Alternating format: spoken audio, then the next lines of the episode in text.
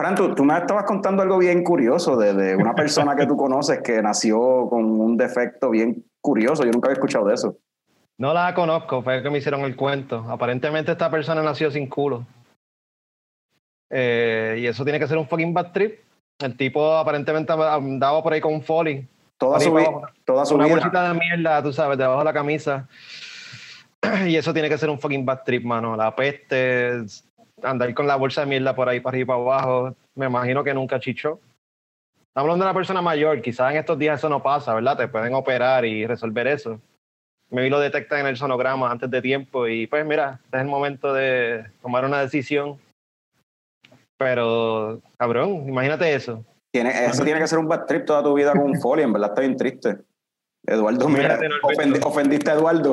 Se fue. Eduardo se fue y ya Eduardo dijo. Yo pensaba que aquí íbamos a hablar de películas y estamos hablando de culo, ¿sabes? Eduardo se ofendió.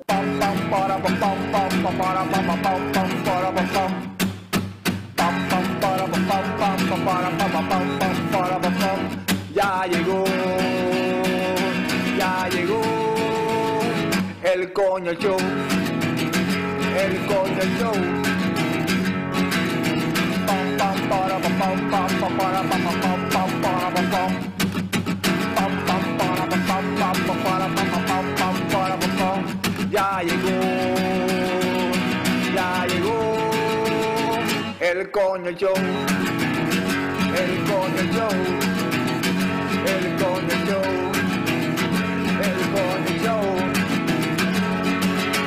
¡Wow! Saludo y bienvenido a todos los coñistas y coño escuchas que decidieron darle play. Bien, bien. Duro. Al primer episodio del 2021 del podcast más tecato del futuro, coño, el show. Mi nombre es Carlos Ortiz, custodio de la Chicago Productions y me acompaña como siempre el símbolo sexual sexy de la Chicago Productions, Frank the Tank se me trabó la lengua un poco. Y tenemos a la mitad de Moviesland Podcast aquí, porque tenemos hoy aquí al wrestling fan que más sabe de películas, el gran Norbert. Norbert. Salud 2021. Aquí bebiéndome una mimosa hecha con Bobby de 10 pesos y Tommy Delight en un vasito que oh. compré en la IKEA. salud. salud.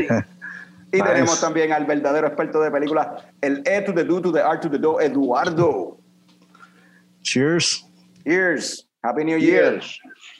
So, vamos a arrancar con lo que probablemente los coñistas están wondering. Hace varios episodios atrás, eh, el cofundador de Lecheco Productions, El Picón, lanzó la idea de hacer una encuesta para decidir quién iba a ser la próxima cara del calendario de Lecheco Productions. Si vamos a tener otro año más del símbolo sexual sexy para el que no sepa, esto es un calendario, unas fotos que tiramos por Instagram y Facebook. eh, sí, iba a ser este servidor el custodio de Lecheco Productions con un calendario en el, de las bestias, ¿era? Ajá, las bestias del zodiaco. Las bestias del zodiaco. En cada mes hacer una, representar el zodiaco.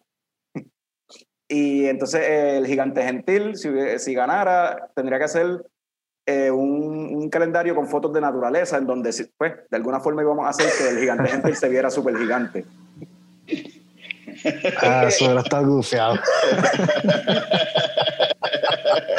un, ejemplo que habíamos dicho, un ejemplo que habíamos dicho era que para Navidad, el ejemplo era que para Navidad, pues la foto sea él con un hacha chopping down un pino, pero el pino es más bajito que él.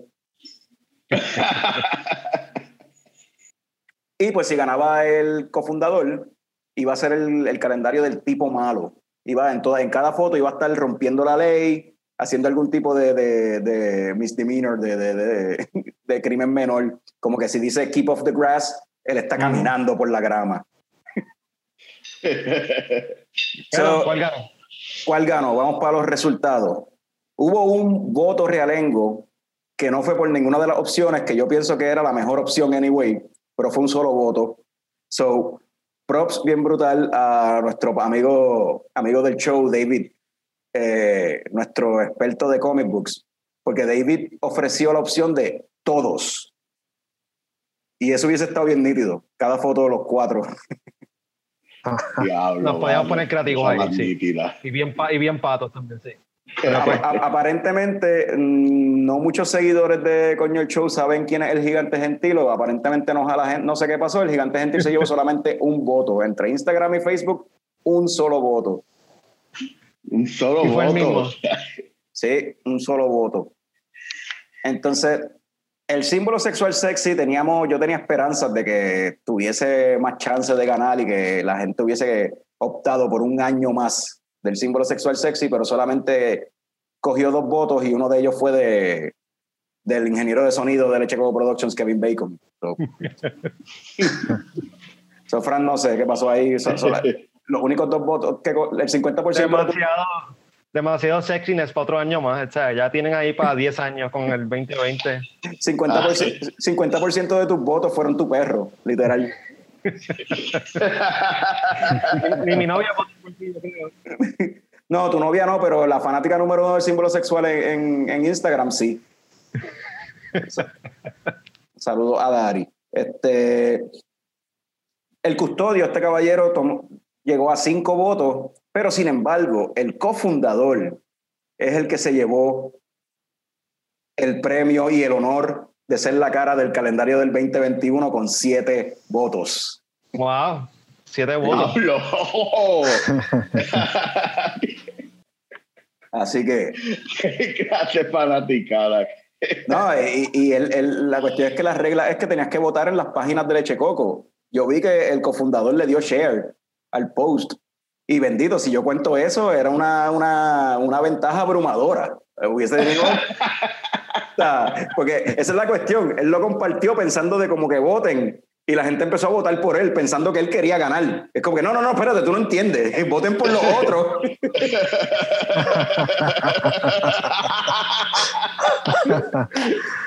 Oh, wow. ¡Diablo, qué va So, vamos a, empezar con. Ya Norbert dijo que lo que está bebiendo es una, una mimosa, porque allá donde tú estás es, es horario de brunch. Horario de bronce, exacto. Y Eduardo, ¿qué tú estás bebiendo? Pues Yo iba a cambiar ahora a Golden Monkey. Uf, fuerte. Pero verá que Eduardo tiene una neverita ahí en el cuarto. Papi, está ready, preparado. Sí. Ah, neverita, ¿verdad? No, un hombre preparado. Golden Monkey. Este, ¿Eso es de qué se presenta? ahorita la residente, la, May, la Maybach, la nueva que salió. Ajá, ¿qué Ah, te no pareció? ¿Qué te pareció? Eh, no, me, gustó más la, la original, la triple estaba, eh, ah, me gustó mucho. Este, pero la última no, no me gustó tanto. Sí, no, Pero la, la triple estaba bien chévere. la última, la Maybach, yo la encontré malísima. O sea, sin, Ya. sin en toda Yo honestidad. no, la- yo no la pude ni terminar, mano. Eh, me, pasó lo mismo, me pasó lo mismo, me pasó lo mismo y el, o sea, el bad trip es que donde la conseguí lo que compré fue un six pack y todavía quedan ahí porque no sé ni qué hacer con ella. Ah, diablo. ¿En serio? ¿Compraste un six pack? Sí, Ah, wow. Sí, porque la triple, Ahora, La la triple- triple, está bien, bien buena. la triple I no, like it. no- la triple no sabía como una triple, pero no estaba mala. La Maybach, Ujú. este, no hay forma de pasar, para mí no hay forma de bajarla, de verdad. Pues No, vamos no, a hacer algo. que Vamos a enviarle un care package a Norbert. Yo me las bebo. Yo me las bebo.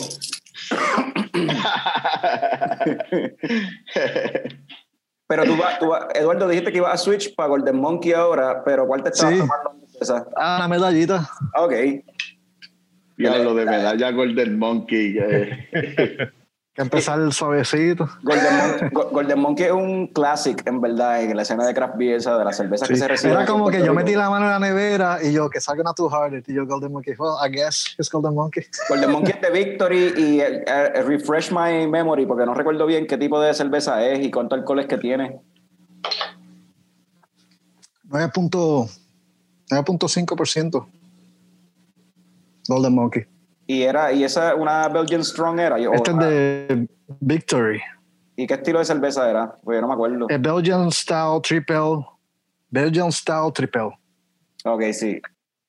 Probablemente por eso es que no la pido normalmente. Porque uno es un Belgian Style Triple que sabe demasiado Belgian, que no es mi... Me gustan, pero no es lo que o sea, típicamente bebo mucho.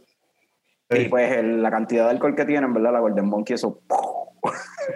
Yeah. Yo me gustaría decir que tengo buenas memorias de beber Golden Monkey, pero en realidad no las tengo. Pues, y, la- y- La y- bebía mucho y no las tengo. y- y- y Yo la, probado- la tomo, eso recuerda la época de, de Will, que fue el que me juqueó con Golden Monkey en Beer Box. You have to try this. Like, oh shit. Y ustedes recuerdan la edición Sour, bueno, está por ahí todavía, la venden, este, la edición Sour, la Sour Monkey. Nunca, me, nunca fui tan fan de la Sour Monkey. Eh, de hecho, a mí yo no soy tan fan de las Sours. Me acuerdo. so. A mí me gustan las Sours, pero la Sour Monkey como Sour no, no sirve, de verdad, no, no es una buena, no es para nada una buena Sour. no, Este, ya.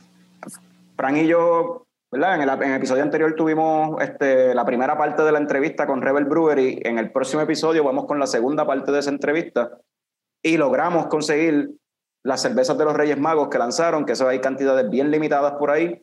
So, logramos conseguir las cervezas de los Reyes Magos, probamos ahorita la Baltasar. Este, Pregunta, ¿son los mismos sabores del año pasado? De, de- porque yo se me acuerdo que esto hicieron el año pasado también, ¿verdad? Sí, entendemos que son las mismas beers, las están tirando todos Ok. los años. Sí, es lo mismo. Nítido. La, la Baltasar sigue siendo el Stout y sigue siendo la había una con coquito, creo, ¿verdad? Exacto, exacto. La Baltasar que es el Stout es la que es simulando un coquito, que es con agua de coco y canela. Y Fran se dio cuenta ahorita, leyó en algún lado un, un detalle que yo no sabía sobre la canela, ¿verdad? Sí, aparentemente cogieron los sticks de canela y los añejaron en, en pitorro de coquito. Que eso está, está interesante. Oh, ¿Verdad que sí? So, Fran, Fran, ¿qué te pareció la, la Baltasar? Es una, es una buena stout. eh, yo prefiero, eh, a diferencia de otras stouts, esto tiene un poquito menos cuerpo. Me imagino que es por diseño. Pero aún así tuvo, tuvo tasty. Tenía unos aromas este, como a canela. Y alu- aluciendo a la Navidad. Estaban, estaban buenos. Sí, yo, a mí me pareció similar, que creo que la- el- lo que predominó fue el, el- el aroma y el sabor a, a canela. Este, ¿Sentiste el coco? No sentí el coco, pero sí la sentí como que sua- suave, como que liviana. O sea que el agua de coco es, es bien refrescante. So, para hacer un stout se siente bien refrescante y bien ligera. ¿Será por eso? Porque usaron, porque usaron el agua de coco que, que el cuerpo cambió. Es más liviano por eso. Puede ser, y no sé, el contenido de azúcar que quizás pueda tener la misma agua de coco, que pues tú sabes que el azúcar hace que la cerveza se vuelva más finita, anyway, Ujú. de cuerpo. So, quizás, no sé si fue que reemplazaron parte del agua con agua de coco, o si fue que el agua de coco se la añadieron después, o en realidad le está añadiendo más agua al batch, al final, que pues va, quizás tenga ese efecto, pero no sé, es lo que yo presumo. Pero está buena. O sea, simplemente prefiero los stouts con un poquito más de cuerpo y el sabor es bien unique, en verdad. Este, y recuerda, y eh, de- tú la hueles del primer, del primer sniff, huele a Navidad. Mano, qué rico, mano. Cuando si yo voy para Puerto Rico, lo primero que quiero hacer es probar lo que Rebel está experimentando en ese momento. lo, que, lo que Rebel tenga de experimento lo quiero probar full cuando vaya a Puerto Rico. Es que siempre Esa se, conversación con ellos sí fue bien interesante por eso mismo, porque ellos están hablando de su proceso y lo experimentales que son y ajá, ese definitivamente es el viaje de ellos. Sí, siempre- siempre-. Siempre están haciendo unas Ujú. loqueras. O sea, la última cerveza que habían tirado era, y creo que vienen más cervezas así, es con flores comestibles, que es como que nunca what? yo había escuchado de eso. Sí, una- Eso, yo escuché la entrevista y me recuerda mucho la escena de cervezas de aquí de Minnesota. En Minnesota eh, embrace la cultura de, ah, del farming del Midwest y hacen muchas experimentaciones con, con frutas y con cosas así. Y de verdad me recordó a eso. Es como que embracing esa cultura en Puerto Rico y está súper nítido, en verdad. Yo ahora mismo me estoy tomando la Gaspar, que la Gaspar es una blonde, una cerveza rubia, elaborada con pan reciclado de pasa y canela y pan reciclado de jengibre, con gingerbread y, Pablo, qué rico. y, la, Oh, y la realidad es que está bien buena. Está súper, es como dulce, pero entonces huele súper rico. Entonces huele a canela, igual que la stout, pero como que no huele a la, como que no huele igual, como que la stout huele a canela, pero huele a otra cosa, como que a Sí. canela utilizada en algo diferente. Y baby es por las maltas, las maltas oscuras Yo- que tiene la cerveza le cambian también porque tiene ese aroma a café y chocolate que tiene la, la- la malta oscura. So, quizás por eso pues se mezcla el aroma, predomina como quiere la canela, pero es algo como que sweet pero fuerte.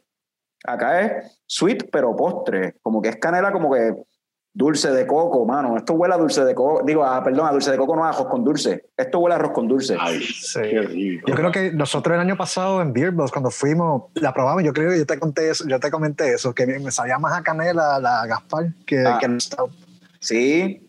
Y, by far. Y decía, pero esta, esta- wow, esta, esta tiene el sabor de, de, de, de cinnamon más, más fuerte. Y sí, lo predomina el sabor a canela, pero canela, o sea, es que no es canela, es que el, el ginger, el, digo, el, el pan que utilizaron de pasa se siente bien presente. Y el jengibre está ahí también un poquito. Pero es, sabe a arroz con dulce, mano. Está cabrón. Súper buena. En verdad, bien buena. Nice, a fuego. Y la, la Melchor. estas salieron en chat, ¿verdad? No, no vienen sí, enlatadas. no, ellos no están embotellando y Han enlatando comprado todo. en Growl, ok. ok. Este, Fran, tú estás pr- probando la, la que falta de los Reyes Magos. La, Mel- me estoy dando la Melchor, es una IPA. Ellos, ellos usaron esto como un extracto para darle un aroma a, a pino, para seguir con ese theme navideño. Entonces, eh, es una buena IPA, mano. Tiene, ellos usaron otros lúpulos, unos lúpulos que también le dan ese aroma y taste a pino. Y, y es hoppy, es tasty. Los hops no son muy overpowering, es baja suavecita, está bien rica. ¿Cómo está de, de bitterness para hacer una IPA? No se siente tan bitter, está bastante balanceada, me gusta. Como la, quizás como la Casiri, que también es así, que el bitterness no es tan fuerte. Ok, sí, algo así, sí. Sí. Esa yo la voy a probar ahorita y ahorita tú vas a probar esta. Y vamos a ver Ay, si, si, coincidimos en, en lo que dijimos. Este, Pero sí, esa, el extracto que tú mencionas, eso se llama Spruce Essence, que es algo que se, utili- que se utiliza comúnmente en las cervezas este, de temporada o cervezas que- con especias. Pues es como una es un extracto de una especia, de, de una especia, y es para eso mismo, para resaltar los aromas a pino. Y si lo mezclas obviamente con lúpulos que son así piney, pues que son los que típicamente utiliza el West los West Coast IPA, pues me imagino que sí, que huele a pino. Sí, tiene, tiene un aroma a pino, sí. Sí, Sí, sí. qué cool. Mi olfato no es el, el mejor para estar catando, pero, pero sí se siente. Este, eh, hablando así de cervezas que han salido hace poco, así de, de aquí de Puerto Rico, no sé si llegaron a pro- este Eduardo llegó a probarla, este VoxLab lanzó Conjuro. El conjuro está bien buena, sí, esa es otra que no hemos hablado de esa en el podcast. El conjuro es una dr- double dry hop IPA, creo que era. Y, Ajá. y O sea, bien hazy. super Este, hazy, sí. Super hazy, riquísima, mano. Yo, like, imagínate que tenían maizal, iba a pedir maizal y esta haciendo 6 puntos, porque es poquito, 6.3%. Yo Dije, mano, es que yo me gustó tanto, dame otra, otra conjuro. Está, está bien chévere. En verdad que sí. A mí me gustó mucho. No sé si a Fran, Fran no es muy fanático de las cervezas hazy. Y así como No, que pero la probé y me gustó. De hecho, hayan tirado unas cuantas eh, estas últimas semanas, ¿verdad? Porque antes de eso tiraron otra que era, que yo creo que eso sí hablamos en el show, este. la tripleta, no. Este, La tripleta. la tripleta, No. esa, esa era una Belgian triple. No, no era, no Bien era buena también. esta. Era otra que tenía un montón de alcohol también, pero no se sentía, bajaba suavecita. Sería, sería la conjuro. Tiene que ser la tripleta que 11%. Mira, te voy a decir, ellos últimamente han lanzado Paradoja. Que era una, Paradoja, esa misma, esa misma. una cerveza, una cerveza de trigo de 8%. O sea, una Imperial Wheat Ale. Pues es una paradoja. sí, Sí. muy fuerte. De, de esa, de esa sí hablamos en el podcast, Fran, porque recuerdo que Sí, esa dicho- fue, esa fue. Sí. Después de eso ellos lanzaron Conjuro, que es una Double Dry Hop India Pale Ale. Usaron 7 libras de, por barril de hops este, Mosaic y Centennial y se elaboró con Wow. avena y trigo. Y pues todo fue en el dry hop. Por eso es que quedó así bien hazy y quedó y es, no es tan bitter, es más aromática en cuestión. Ujú. Y a mí me gustó. Yo creo que es como, sabemos, conocemos a Jorge y Jorge no es alguien de casarse con labels de, de lo que las reglas y la sociedad dicte que es un o sea, ni siquiera lo que es un- un- un- una persona por sus gustos de música o whatever, mucho menos lo va a hacer con las cervezas. Esto es básicamente, tú lees la descripción y lo que se hizo y es básicamente como si fuera una neipa. Pero Jorge nunca va a decir, VoxLab no va a decir que es una neipa. Ellos no se casan así con, con estilo. Sí, es una IPA, pero después. Entiendo que debe ser por la cuestión de que de- decir que una cerveza es una neipa entre los snobs causa cierto debate y mucho judge. Se, se vuelven bien judgmental los cabrones y pues. Sí, mano. Ahora, de la que quería hablar de verdad, esto sí que es una, eh, una cosa. Entiendo que esta es la cerveza de más alcohol por volumen que se ha elaborado en Puerto Rico, con 15% de alcohol por volumen Capicú, una Belgian What? Strong Ale. Eduardo, ¿tú llegaste a probar eso? De Boxlab. Sí. Sí.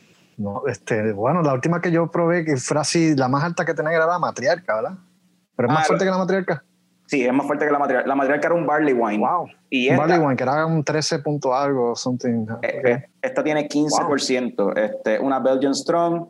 Eh, yo la compartí con dos amistades porque no quería bajarme eso solo. Y honestamente la encontré demasiado fuerte. Demasiado fuerte para mis gustos. Y, y al ser Belgian, que no es lo que típicamente me gusta tomar, Tiene que ser riquísima. Ah, Ok. A, a lo mejor a, ti, a- a ti- a lo mejor a ti te guste más que a mí. Tienes que, you have to try it. ¿Cómo se llama? ¿Qué, qué nombre le puso? Le- ¿Qué nombre, Ca- ¿cómo se llama? Capicú. La ficha al tranque. papi. La ficha al tranque. Ya sé que voy a hacer. Lo, lo primero que cuando, antes de llegar a casa a Guadilla, ya sé dónde voy a parar. Mano, en verdad, siempre, Wow. siempre me encanta lo que Jorge hace con Boxlab y ustedes hablando de todas esas cervezas que le está haciendo. Como que tengo ganas de arrancar para Puerto Rico, cogerme un pasaje y que se joda, probar. Saludo a Jorge, de verdad. Y creo que VoxLab Uno se ha vuelto. haciendo. Creo que VoxLab, ¿verdad? Lo hemos mencionado aquí. Creo que se han vuelto un- unos expertos en, en eso, mano, en cervezas de alto contenido de alcohol que no se siente. En este caso era 15%, esta sí se sentía. Aquí no había break. Ajá. Pero la que mencionó este Eduardo, el maizal, es un lager de 10, 11% más o menos, algo así es que tiene. 10%. 10% y eso, ba- y eso, eso baja relax. Riquísima, de verdad que está bien Nice. Me, me Sí, imagino porque la demolición, que es la clásica de ellos, es así, la demolición te engaña full. La demolición. La rompecabezas también. bebiendo la rompecabezas también. O sea, es- son que te azotan después que te las bebes, cabrón, como que toma. ¿Cómo fue que tú le escribiste, Carlos, en, en- en el chat a Jorge? Jorge Carlos Castro es ir- irresponsable. Es un irresponsable. El Castro es irresponsable.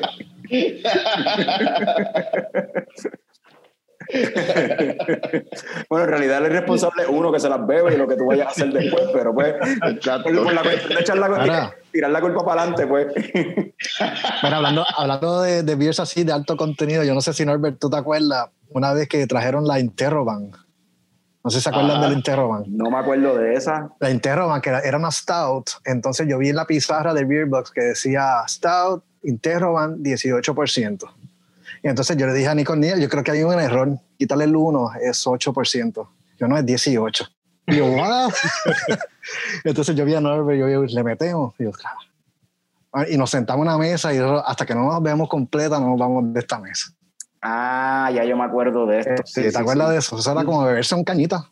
Sí, yo recuerdo Era haberla. un stout, pero el stout tenía un aftertaste de cañita. O sea, era bien fuerte. el Yo, alcohol- yo recuerdo haberla probado y no fue un vaso completo, fue como que alguien, se- alguien tenía una botella y la dividieron entre un corillo bien grande y era un vasito pequeño porque era fuerte.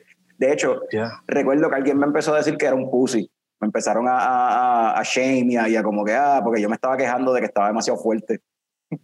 No me acuerdo quién rayo pues, era, con quién yo estaba, pero me estaban, me estaban jodiendo de como que, ah, como que fuerte, está buenísima. Y yo, no, cabrón, esto no está demasiado fuck the shit.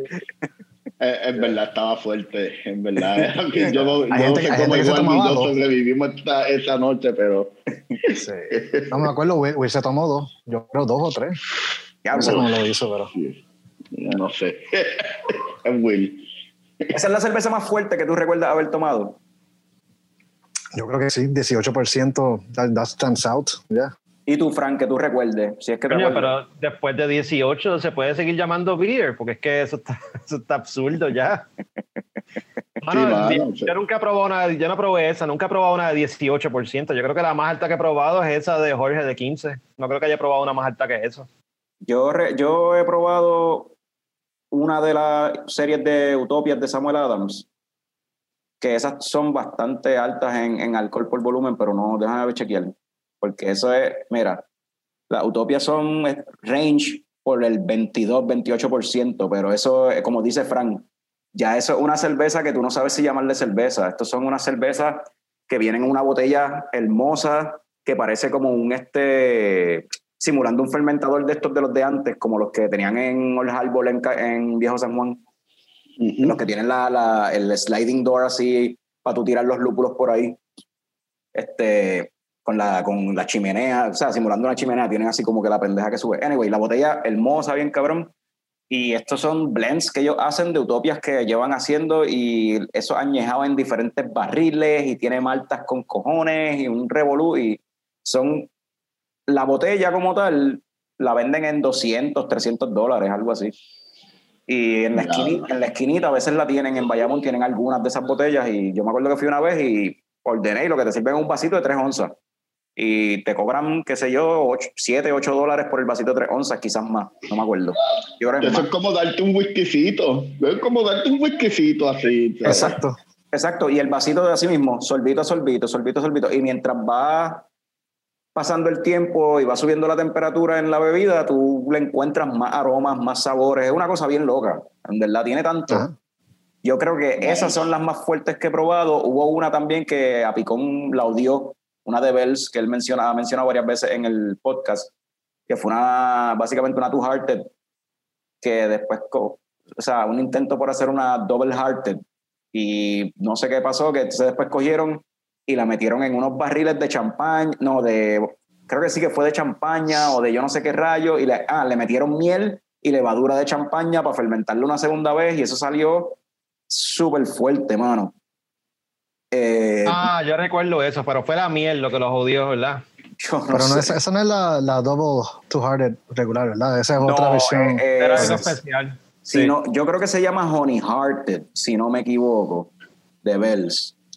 Sí, mira. Eso Honey- suena interesante. Honey Hearted. Y eso tenía también mucho alcohol. ¿Cuánto era? Déjame ver cuánto tenía. Eh, coño, no. 16 ah, 16.1. Que todavía no, le, no, le, no le lle- no le llega la Interroban. Pero, y era, y yo me acuerdo que en Tabernalúpulo fue que Picón y yo la probamos y también la servían en un vasito de 6 onzas y Picón no pudo con la de él. Él terminó dándomela. Y no está mala, es weird, sabe weird, pero eh, fuerte con cojones, se sentía demasiado fuerte. Eh, yo me acuerdo de la Doom. Alguien probó, llegó, y llegó a probar la Doom. No. Tú, Eduardo. Mm, No me Ah, suena. La, la Doom era. ah, Doom, así como el juego. 14%. Doom, sí, así mismo se llamaba Doom. Eran como 14%. Aparte de la, de la que bebimos de 18, ese día, eso es lo más fuerte que yo he llegado. Eh, Doom. Esa no, fíjate, esa no la, no la conozco, no sé cuál es. Sí, de- ah, mira, sí. Hace un tiempo. Esta eh, la encontré, es de Founders. ¿Esa es la que tú dices? Sí, The Founders. Ah, sí, y dice, esa es 12.4, fíjate, no es, es alta con cojones. Ajá. Es, es alta con cojones, pero cuando estamos hablando de cervezas de 15, 16, este, 18, pues se quedó corta, se quedó corta. Sí, retiro lo que digo. Y ayer que me bebí una Stout Cookies and Cream, que, que es una Stout a base de, de chocolate, crema, y es añejada en barriles de, de bourbon. Y, mano, está súper rica. Y eso Wow. mismo, como 12% para darse la chilling. Pues la pregunta es a los Nice. coñistas que nos escuchan o nos están viendo, este, dejen en los comentarios, tírennos cuál es la cerveza más fuerte que ustedes han probado y de cuánto IBB era y cuéntenos de esa cuestión. Involucrar más a, a los coñistas en esta cuestión, en Leche Coco. Este, vamos a empezar a hablar ahora de... Vamos a hacer los spoilers, el primer spoiler review de hoy. Eh, Soul, la última película de Pixar que salió el 25 de diciembre, disponible en Disney Plus protagonizada con las voces de Jamie Foxx y de Tina Fey. Eh, vamos a empezar poco a poco metiéndonos en la película, empezando por el aspecto técnico. So, ¿qué, les pareció, ¿Qué les pareció los visuales y la música de la película? Eduardo, ¿qué tú crees? Este, wow, es una de las películas más lindas que yo he visto de Pixar, hermano. Eh, visualmente, una película preciosa. Este, cuando llegan a- al, al mundo este donde están las almas, que son bebés, que todavía no han salido, eso tú ves, eso parece un video de Pink Floyd. Como que, wow, esto, esto- esto- es un viaje absoluto. Es una película bien bella. Este, y no solo eso, eh, los visuales de New York, mano, los detalles. ¿Sabes? Como que the small details, era como que tú ves los, eh, era como si tú estuvieras en New York, viendo New York de verdad. Es una película que capturan la esencia de Nueva York en animación eh, bella. Eh, cuando la música, wow, me voló la mente. Este, eh, yo me puse a, a buscar información. Ellos consultaron con Herbie Hancock para las escenas de jazz. Ok. Que Herbie Hancock es una de las leyendas del jazz. Como Norbert tiene que saber, es un caballo. Ujú. Este, y no solo eso, la persona que se está comiendo ahora mismo, que está arrasando en Hollywood, lo contrataron para esta película y yo ni sabía que él estaba en esta película. Trent Reznor. Ajá. Trent Reznor, que también salió en. Trent Ajá, Reznor está saliendo en todas las películas. y, el- no, y la cuestión es que me vuela a la mente el range. Pensar que de Nine Inch Nails, estamos hablando de un- una persona haciendo metal industrial slash grunge, ahora ha hecho un range en Mank, hizo una, una música bien este, 1930s, este, como de música de banda. O sea, Trent Reznor improvisando con música de banda. Nunca en mi vida yo voy a pensar que él iba a hacer una película, un score como el de Mank. Y ahora esta película, las escenas de, de esos lugares así bien surreales, esa música como tal, Trent Reznor fue el que las trabajó y me, me, me voló. De verdad, it's, it's a beautiful movie. So everyone should watch it. Y tú, este, Frank. Definitivamente los visuales, la película se ve súper linda, linda, me encantó cómo se veía el look de, de lo que estabas diciendo del afterlife, ese mundo. Sí, New York se veía súper cool, pero lo más que me gustó yo creo que fue la música. Sí, ahí con Eduardo, la música, lo que hicieron con la música para crear ese ambiente súper cool. Me encantó. Eh, los personajes también están bien nítidos, pero eso ya mismo, eso es otro tema que quieres tocar después, o lo dejo para después. Pues, no- no, pues vamos entonces con Norbert pa, pa- en cuestión de visuales y música, porque no sé, si- probablemente Norbert esté de acuerdo conmigo. Yo leí lo que Norbert eh, escribió en Small Reviews en el contraste visual entre el Afterlife y lo que es New York. New York se ve bien real, es como que ultra real para ser animada Ujú. la película. Sin embargo, el- el- la parte del Afterlife es totalmente surreal, ¿verdad? No sé si... Este, sí, y Eduardo tiene, eh, tiene una comparación bien spot on ah, de que parece un video de Pink Floyd y en realidad estoy como, como que de acuerdo. Yo también diría que tiene, tiene algo del surrealismo, eh, incluso de- del surrealismo de Dalí y todo hasta cierto punto. Y también los visuales del Afterlife me recuerda a esta película Fantastic Planet, que es de las mejores películas animadas y está súper nítido.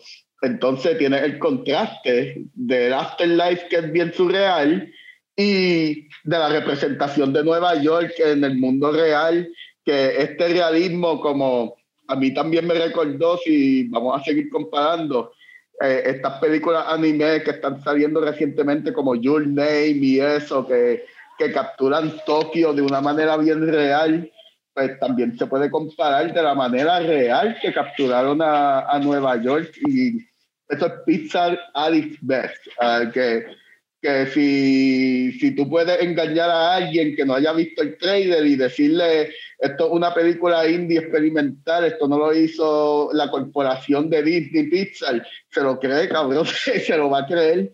Y, mano, técnicamente es de las mejores películas animadas que han salido últimamente. Y en cuestión de la música, también tiene, tiene el jazz contrastando con el score de Trent Reznor y Atticus Ross, que es de los mejores. Trent Reznor se está guiando en el cine últimamente y está súper nítido. Técnicamente es, yo diría que técnicamente, aparte de los problemitas que vamos a discutir ahorita, es de lo mejor que salió en el 2020, sí. Yo no, yo no sé de, de qué problemas, pero dale, este. Para mí, para mí que el problemático es Norbert, pero este. Pero este, a mí me encantó el, el diseño de los Jerry y los Terry, estas personas que son como los proctors de, del Afterlife. Eh, a mí me encantó que son como unas figuras semilineal, casi two-dimensional. Parece como una pintura de Picasso y todo, así. Sí, que, sí. Sabe, que, que se hace con la nariz para acá, así. Y son bien abstractos y pueden cambiar su forma de acuerdo a lo que necesiten. Jerrys. Los Jerrys y los Terrys. Es como que eso me encantó. El, el- la escena en que a veces estaba un Jerry estaba hablando, un Terry estaba hablando, yo estaba eslembado simplemente mirando el, cómo se movía y cambiaba la boca. Cambiaban de forma también, sí, mí- sí. Exacto, sí. En verdad, para mí eso estaba brutal. Como que en verdad eso estuvo, estuvo cabrón. Ahora, las temáticas que toca la película, eh, toma. La película creo que toca one too many themes y quizás hace un buen trabajo de incluirlos todos dentro de una sola película y en el tiempo que contó la historia. Pero tiene muchas temáticas bastante profundas que yo no sé, ¿verdad? Yo no tengo hijos, ninguno aquí tenemos hijos. Este Norbert eh, tiene hijastro que quizás Norbert sí pueda, esto es una duda que tengo desde que vi la película y Norbert quizás pueda contestar la pregunta, es como que un niño podrá apreciar estas temáticas tan profundas que toca la película. Mira, yo te voy a decir mi experiencia. Eh, Los nenes se asomaron y viraron para el cuarto a seguir jugando Fortnite. es demasiado rara para niños. No, no es para verdad. niños. No, no es para niños. O sea, cuando vieron el Afterlife y todas estas imágenes surreales y abstractas, o sea, viraron para el cuarto a seguir jugando Fortnite. O sea, no, no le Yo prestaron pensé, atención. yo pensé lo mismo. Sí. Yo cuando vi la película, yo dije, wow, esta película está bella, pero yo creo que esta es la primera película en, más para los adultos que para los niños de Pixar. Es más para una película que yo sé que los niños se, no, no la van, o sea, it's too deep. Es densa. It's too deep of a movie. La, Ujú. la- la- eh, la película es bien densa en cuestión de la temática y aún así, tal y como dijimos que la animación de New York se ve bien real, yo no creo que a un niño le interese demasiado una película donde el personaje principal es simplemente un, un humano, un male, adult, human, o sea, un Ujú. humano adulto con nada que lo distinga o lo haga como que ver caricaturesco, porque se ve tan real que es como que sí, parece una ca- caricatura como quiera, pero no, el ti- no parece una caricatura que appeal a un niño, pienso yo. Quizás, pues yo no soy un niño, pero pues, ni tengo niños. Pero, pero lo que Norbert dice, pues creo que va acorde con lo que yo pensé de la película, de que de- en esa parte. De, creo que es más eh, eh, dirigida a adultos posiblemente, porque tiene unas temáticas sobre el existencialismo, sobre qué es lo que en verdad importa o te motiva, más bien. ¿Cuál es tu motivación? ¿Qué, qué es lo que te motiva en la vida? ¿Qué es lo que te hace a ti ser tú? O sea, ¿qué es lo que te hace a tú, tú? O sea, una cosa de un yoísmo cabrón. O sea, eh, hay tantas cosas, y, y hay- adicional a eso hay muchas cosas más. Pero ¿qué les parece esa parte de la, la cuestión de lo del existencialismo, del encontrar tu propósito? Y que después te lo twist on your head y te dicen que en realidad el spark no es el propósito. Eso es lo que te hace a ti, ti. Como que una cosa bien... Sí, es Mira, cuestión este- de cómo apreciar la vida, no necesariamente tu misión en la vida, sino cómo aprender a, a apreciar la vida Ujú. y a apreciar lo que tú tienes en la- eh, contigo, o sea, the small things también. Este, ajá, él apreciaba la música, pero después se va dando cuenta que hay más cosas que él apreciaba y ah, van cortando y enseñándole cosas bobas como él en el restaurante probando, yo no sé, pancakes o qué sé yo, eh, las hojas, qué sé yo, bo- boberías, que pues cuando las llevas en conjunto todo, coño, sí, yo sí me disfruté de la vida y no lo, no lo estaba viendo. ¿Qué te iba a decir, Eduardo? Ajá. Ah, esta película también te hace cuestionar, como tú dices, la parte del existencialismo este, y si tú estás aprovechando tu vida al full. Esa película yo la vi con mi hermano. Mi, y mi hermano me estaba contando que él se relaciona mucho con el personaje principal, porque los dos son ma- eh, maestros. Él es de música, mi hermano es maestro de inglés. Entonces los dos son artistas. Él es músico, mi hermano es pintor y él es escritor también de libros. Entonces esa es la pasión de él. Él dibuja, este, vaya, güey, este cuadro es de él. so, este, entonces él, él se ya cuestiona el diantre. Yo estoy cayendo en un comfort zone como maestro en vez de pursue my passion. Como que yo estoy aprovechando mis días. Antes de que yo muera, yo habré conseguido las cosas, lo que me llena de verdad en la vida. Y esa como que esa, mi hermano dice que, que vio la película y se quedó como un día así, como esa como que questioning everything in his life. so, es una película que hace eso, eso mismo, like, tú- porque tampoco, también la, una de las escenas bien importantes de la película es la parte del zoom, del sound, donde las personas, este, cuando llegan al sound, porque they get numbed, y Ajá, salen todas estas ajá. sombras negras. Y entonces, eh, eh, ese es el, otro opuesto. Cuando tú te aferras, te obsesionas con algo, que tú empiezas a hacer todo mecanizadamente y tú te vas y, y dejas de vivir. Y eso, y So, eso, esa es otra. eso es lo que está bien brutal de la película, que te toca unos temas bien profundos, todos Ujú. como que relacionados, como que una cosa lleva a la otra, como que te pone diferentes perspectivas de más o menos de lo mismo, de como que sí, tú tienes que buscar algo que te guste, una pasión en tu vida, Ya. Pero tampoco te puedes obsesionar, porque cuando te obsesionas con tu pasión, con lo que tú quieres hacer, vas a perder tu alma, te vuelves un drone, como tú dices, un robot o lo que sea. O sea, es como que muchos temas así que es- para mí esto me voló la mente de la forma que lograron atarlo todo, como que amajarlo Sí. y una cosa te lleva a la otra, como que quedó brutal Norbert, ¿qué tú crees?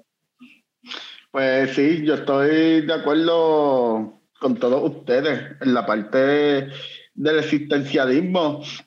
Y no, no es tanto como que tampoco, tampoco es para que nos levantemos al otro día de ver la película y estemos en el comfort zone y esto, ah, pues estoy aquí en el comfort zone, pero como que embrace lo que estás haciendo, como que, y mientras que tengas como que X o Y meta o quieras hacer X o Y cosas, embrace lo que tienes ahora mismo. Y, y si ganaste bien, si perdiste, mira también, eh, dos sacos, como uno dice en la calle.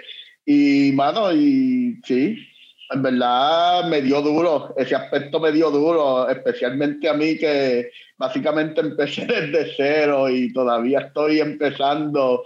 Y, mano, eh, me dio bien duro. Y es como que disfruta lo que tienes, cabrón. No, no, te, no te obsesiones, no dejes que te consuma lo que, lo que quieres hacer, lo vas a lograr. Eh, si tan solo lo estás pensando, es porque en verdad lo, lo puedes lograr, cabrón. Y pues, esa es la parte que me dio bien duro, en verdad. A mí me, me tocó también mucho esa parte de como que la cuestión de como que cuando la gente se obsesiona con algo y a veces te presentan personas que con lo que estaban obsesionados era con lo que básicamente era su spark, con lo que era su pasión. Y eso a mí me, me tocó, es como que, pues, ajá, me puedo identificar. Cuando yo me meto en la cabeza algo y me enfoco en que esto es lo que quiero hacer, ya sea el podcast o lo que sea, eh, puedo estar 24/7 pensando en eso y buscando cómo make it work. Ujú. Ajá. Eso entiendo Sí. esa cuestión de cómo quizás si te enfocas demasiado en algo, dejas de mirar para los lados lo que estás dejando de apreciar por estar Exacto. tunnel visioned en una cosa que es lo que a ti te gusta sin apreciar quizás otras cosas, oportunidades o hasta lo que sea, que, que gente alrededor tuyo que se preocupa por ti, como la mamá, que él, quizás él no, él pensaba que la mamá de él no lo, no lo apreciaba, lo que él hacía, no lo quería, sin embargo después se da cuenta de como que no, ella siempre lo ha apreciado, siempre lo ha, de hecho todas las decisiones que ella ha tomado es porque lo quiere y no se da cuenta hasta que, lo que pasa es que él quizás por miedo o lo que sea no se atrevió a hablarle o decirle, ser quizás más honesto con ella y cuando por fin lo hace pues ella también es más honesta con él y saca el suit del papá y es como que no, mira, ella, si, si no, ella hubiese quemado ese suit, ¿por qué lo tiene? Porque sabía que en algún momento tú lo ibas a usar, mano. Ujú. Este, hay, hay algo, una escena que a mí me gustó mucho de la película, es la escena cuando él hace el primer show. Después de hacer el primer show, él se siente como que, ¿is this No it? era, ajá. Ah, Entonces, este, esa escena a mí me encanta porque esa escena lo que te demuestra es como que hay gente que se enfoca tanto en la meta, en llegar allí, que se olvidan de disfrutar el journey hasta llegar a esa meta.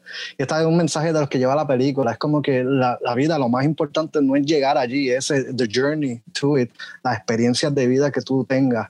Eso, como la, la canción de Juan Manuel Serrat, Caminante no hay camino, se hace camino al andar. Ah, exacto. So, este, eh, eh, entonces cuando él descubre eso, como que, ¿is this it? Que él le dice a ella y después ella le, cuenta- le hace un montón de metáforas. La metáfora Sí, del sí. pez, Este, del pez viejo y el pez joven.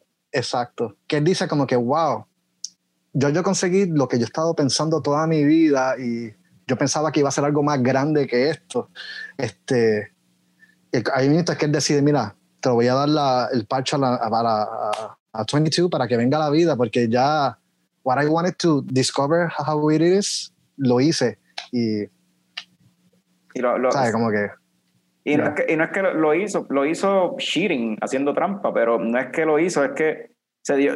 Yo creo que la lección más grande es que aprendió a apreciar lo que, lo que había vivido ya. O sea, eh, y eso es otra cosa también que la película presenta dentro de toda esta cuestión, la cuestión de, perdón, hacer las paces también con la muerte. Sea, cuando, o sea, esta película, yo creo que una persona en una condición terminal es como que estaría bien fuerte verla, porque eh, también tiene que ver con eso, con tú hacer las paces de como que ya se acabó, terminé, estoy ready para, o sea, viví mi vida y, y lo que usted dice, no, y apreciarle entonces lo que viviste, lo que lograste. Quizás no lograste lo que tenías en ese momento, la meta que tienes ahí, que te está driving forward, pero para poder lograr esa meta lograste un montón de cosas, anyway, en, durante el transcurso, que quizás lo viste como un stepping stone, pero lograste algo bien, o sea, son logros, mano, que hay que apreciar. Eso en mente. ¿Te estuvo mal que lo de- al final le dieran otro break y lo dejaran regresar?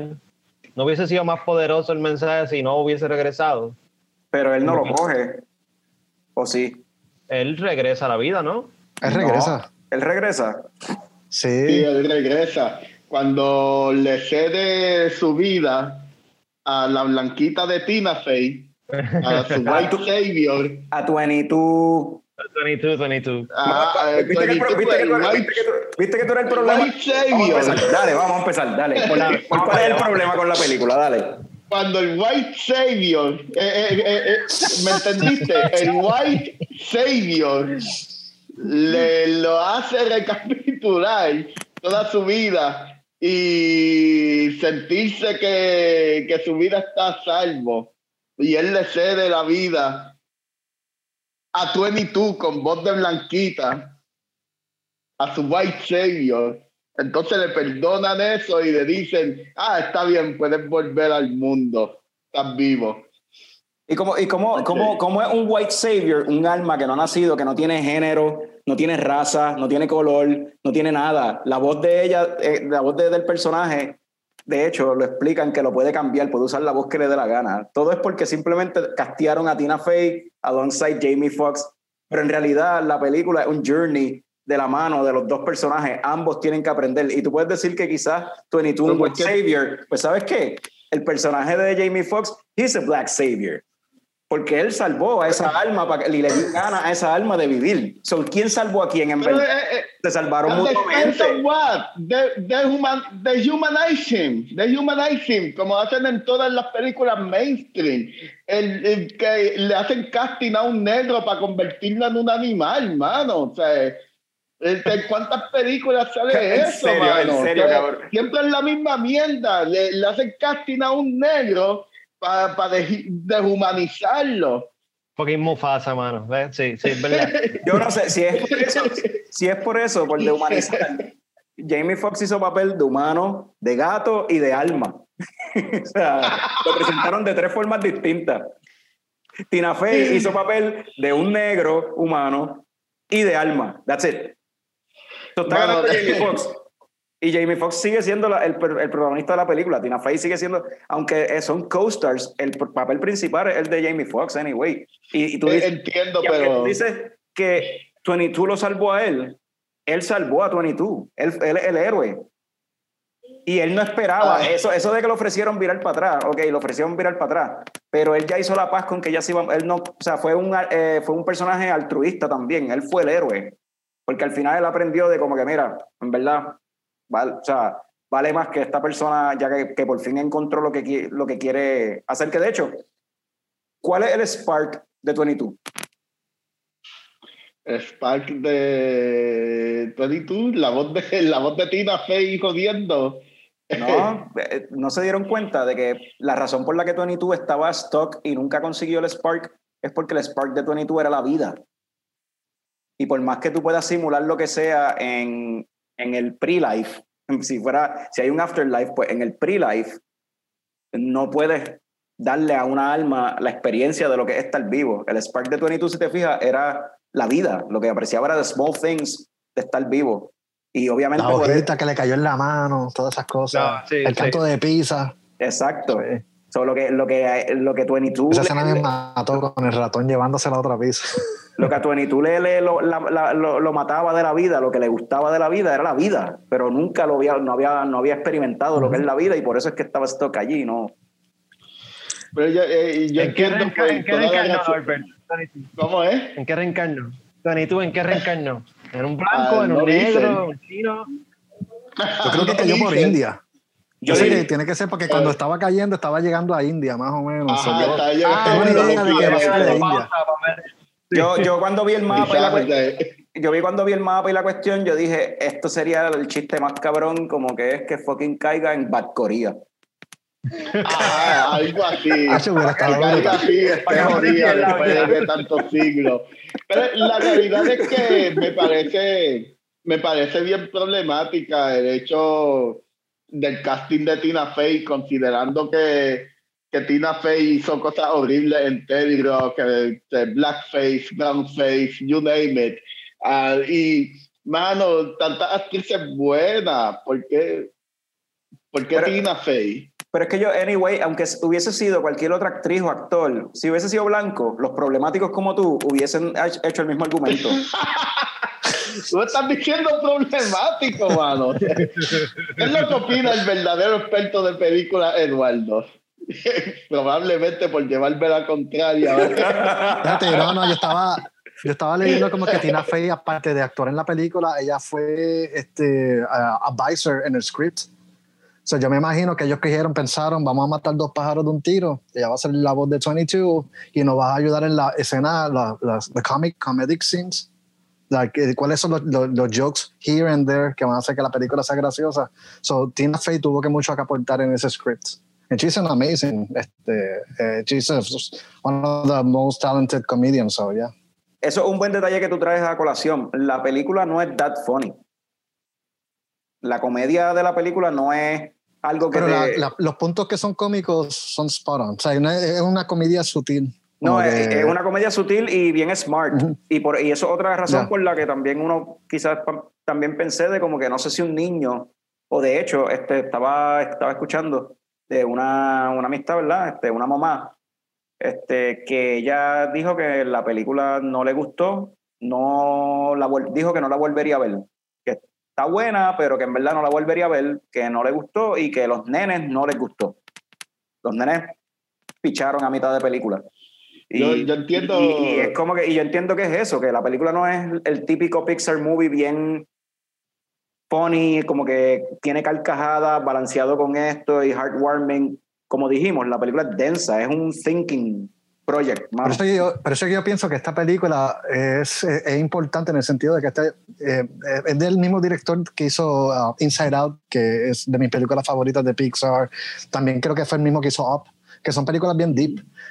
Pero esta película yo sentí que no era una película para niños. Esta No. es más para familia completa o slash Pixar siendo fuck it. Esta es una película para los adultos que se criaron viendo Toy Story, Shrek, que ahora son adultos and they still love us.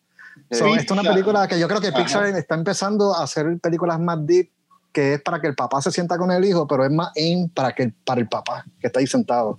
Yo al- So- me, hizo, me hizo pensar, la película me hizo pensar como que no había visto una película tan que se alejara tanto quizás de la cuestión de los, de- del público de los niños y se iba más por lo adulto desde Ratatouille, yo creo. Porque hasta la música era jazz. Ujú. ¿Qué niño le gusta jazz? Tú sabes cómo es. Y I love jazz. no, no. Este, so that's- por eso es que yo digo, esta película es para los adultos. so, yeah. Y otra, otra escena bien importante que te pone a pensar de la película, no la hemos mencionado, es cuando la estudiante de él va a visitarlo para quitarse. Que era, ella era la, el único estudiante de, de su clase que de verdad tenía talento y tenía como que la pasión por la música. Que era la, la muchacha que era saxofonista, creo que era. La Lisa Simpson de, de, de- de la clase. Y va para decirle para el carajo, yo no voy a tocar más, me voy a quitar. Y sin decirle nada, porque 22 es quien termina atendiéndolo, atendiéndola. Ella misma, sola, solita, encuentra su motivación y decide seguir. Que también tiene que ver con la cuestión de también de, de, de, pues de, condición, este, condiciones que a veces tiene la gente. Por ejemplo, un ejemplo que, que voy a dar, este, la gente que padece de depresión, muchas veces lo que necesitan no es, ni, no es nadie que venga a decirte, mira, esto es lo que tienes que hacer, esta es la solución. No, necesitas alguien que te escuche. Exacto. Es como que being heard, eh, sentirse validado. Sentir Y ese, ese esa, support. esa escena me pareció bien brutal, como que eso mismo, ella estaba tripeada, quería salir de esto, pues, negar su pasión, o sea, eh, quitarse, y alguien la escuchó, o sea, eh, y no le dijo nada, simplemente como que la escuchó y ella misma se sintió mejor y encontró como que, que tú dices Yeah. como que no entiendo, eh, vino como que para quitarse y yo no dije nada y pues de momento cambió de opinión y salió más happy de lo que llegó. Es como que pues ya, así somos los humanos, tú sabes. Sea, de, de nuevo, deep shit en esta película, mano. Bien, cosas bien niño no, que no creo que un niño lo, lo capte. No, sí, yo creo que esa película se va a perder por mucho en la mente de un niño. Esta, de hecho, too deep para algunos. so it's, it's a good, really good movie. Yeah. Y la referencia. But again, I don't eh, think it was aimed to kids. So, yeah. No, y, y mano, y la referencia, una referencia bien profunda. El único chiste que yo sé que a todo el mundo le va a dar gracia es el chiste de los Knicks. Ya, yo llevo Ah, décadas diablo, jodiendo sí. con los Knicks. Y tienes que saber de baloncesto, tienes que saber de baloncesto para entender eso. Que si no sabes de baloncesto, si no has visto reí NBA, tampoco vas a entender el chiste. Es verdad. No son chistes para todo el mundo, en verdad, son una referencia bien dark y es como que, ok, ¿quién se supone que vea esta jodida película? Eso es como que, Es, ver- ese- es verdad, ese fue el único momento LOL para mí de la película, que yo me reía así en voz Sí. alta, a carcajada, fue ese momento, y mi esposa no cogió, no lo captó, no captó el chiste. no, aquí, Ruth, i- igual aquí, la, la flaca aquí tampoco lo cogió porque ya no ve NBA. O sea, es como que eh, lleva jodiendo con los Knicks por décadas. ¿Qué, qué carajo? ¿Qué pasó con los Knicks? Yeah. Mira, una, una escena que también me gustaría mencionar que, que a mí me, me gustó mucho porque es very, es bien pequeña, pero que tiene un, un poder bien grande detrás de ella. Es cuando él va al barbero. Sí, Entonces, cuando él sale, eh, eh, él le dice como que gracias por escucharme, por escuchar mi historia. Y es como que se, él se siente como que él, él- él, viendo desde el punto de vista de gato, se siente, diablo, yo he sido tan self-absorbed que cada vez que yo voy solamente hablo de jazz nada más y de mi vida. Y yo no me he sentado a escuchar la vida de él. exacto. Sí Tener una verdadera conversación. Escuchar de dónde él viene. Y entonces él se sintió que por primera vez, él estando en la silla, él escuchó al barbero y que el barbero se desahogara. Este, wow. Savior. Lo importante es de uno escuchar a otras personas. y. Este, la White Savior de la película, cambiándole la vida al barbero también, tú sabes. No, le, cambió, no, no. le no le cambió la vida al barbero, el barbero era la misma persona de siempre. El, barbe- el el barbero le había contado su vida a todo el mundo. Solamente este tipo, o sea, el personaje Jamie Foxx, no la había escuchado porque nunca le interesó a otras personas, nunca apreció otra, lo que está diciendo Eduardo. Estaba tan self-absorbed en su cuestión. O sea, y en esa escena que le dice, Diablo, how come tú nunca me habías contado esto? Because you never asked. Tú nunca me preguntaste. O sea, y pues, y eso me tocó. Que, que- que le dijo como que it's good to talk about something that is not jazz. Como que wow. Algo así le dijo. like, wow. Ajá, y es como que, ¿y por qué nunca habíamos hablado de otra cosa? Porque tú nunca preguntaste. Tú no, you never asked. Y, y eso también me tocó, eso lo sentí como que un jab personal a mí, en cierta forma.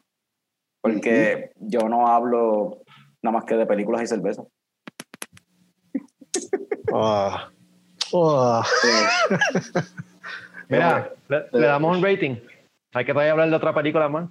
Ah, vamos a hablar de otra película, es verdad. Pero no, pero Fran, cuéntame, ¿de dónde tú eres? Que yo nunca te he preguntado, siempre hablamos de cerveza y Ah. película. Fran, este, ajá. Eh, eh, cuéntame tu vida.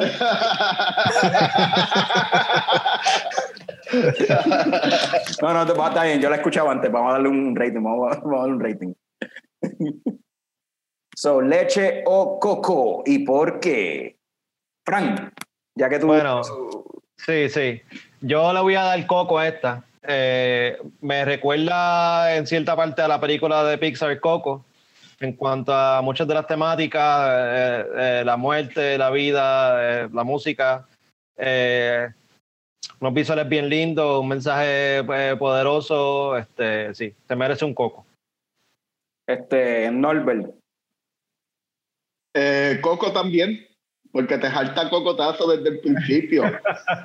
Eh, visualmente, de la forma que lo visual y lo sonoro vuela a tu cabeza, eh, el, el soundtrack vuela a tu cabeza, el jazz vuela a tu cabeza, los visuales vuelan a tu cabeza, te jalta cocotazo. Y la temática también te jalta cocotazo. ¡Pum! ¿Por qué tú estás deprimido, cabrón? ¡Pum! Toma. Y al otro día, cuando te sientes sucio por disfrutar una película de White Savior, también te da el cocotazo. ¡Boom! Estás disfrutando una película de White Savior. ¡Boom! no, pero en realidad es una película bien buena y le doy coco por todos los cocotazos que uno coge. Me, me, me sorprende que no le diste leche porque es blanca como un white savior, pero Ah, coño, eso Eso está bueno. Esta está bien buena, esa es otra opción. Eduardo, ¿qué tú le, qué tú le, qué tú le pones, Eduardo? Yo le doy Coco, es una película que yo creo que Pixar este, se la jugó grandemente. Eh, va a ser de estas películas que marcan un before and after, en el sentido de que Pixar dice, vamos a dejar temática para niños, vamos a tocar, vamos a, a expandir nuestro mercado a temas más profundos y a mercado adultos, basically. Porque, la, like, como dijo Norbert, los nenes se fueron a jugar Fortnite, sin embargo a nosotros nos gustó. So Pixar se está dando cuenta, mano, al fin y al cabo los niños no van a pagar por la película, son los adultos. And, you know, este, este, maybe this is not gonna be the main market, pero es un market anyway.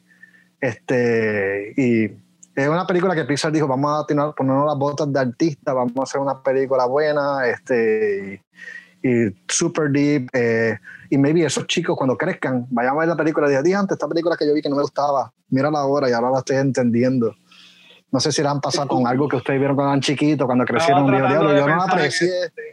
¿Tienes Y algo cuando tú creces, tú la ves like, oh my God, I missed out. So, yeah. Ujú. Eh, eh, y, y, quizá, y quizás por eso que tú mencionas de lo del market, eh, es un market, y quizás por eso fue que decidieron, Pocket, vamos a tirarla en, en Disney Plus, piché al cine. Sí. ¿Será que a Disney no le importa tres carajos? ¿Será como que en cuestión de mercadeo, estas películas raras de Pixar sería el Dog y las películas del MCU sería el Star?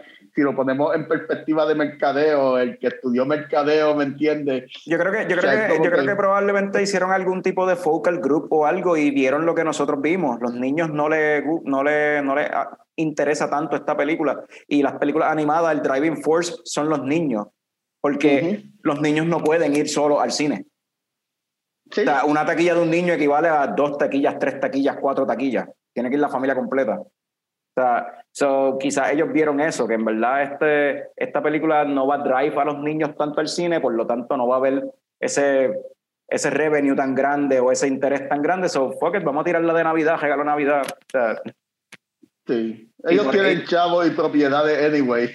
tienen todo el contenido del mundo. y, y- y anyway. quiz- y quizás, bueno, no, porque eso lo anunciaron después. So, qui- no es un response a Wonder Woman, que también salió el 25 por HBO Max o whatever. Anyway, eh, no he dicho yo, este, 4 de 4, también Coco, pero un Coco de, de allí, de, de la guarida del pirata en Rincón, porque eso es para adultos, eso no es para niños. Oh, nice. nice, nice, nice. Nice. A fuego. So, vamos a vamos a coger un breakcito que los coñistas no van a sentir.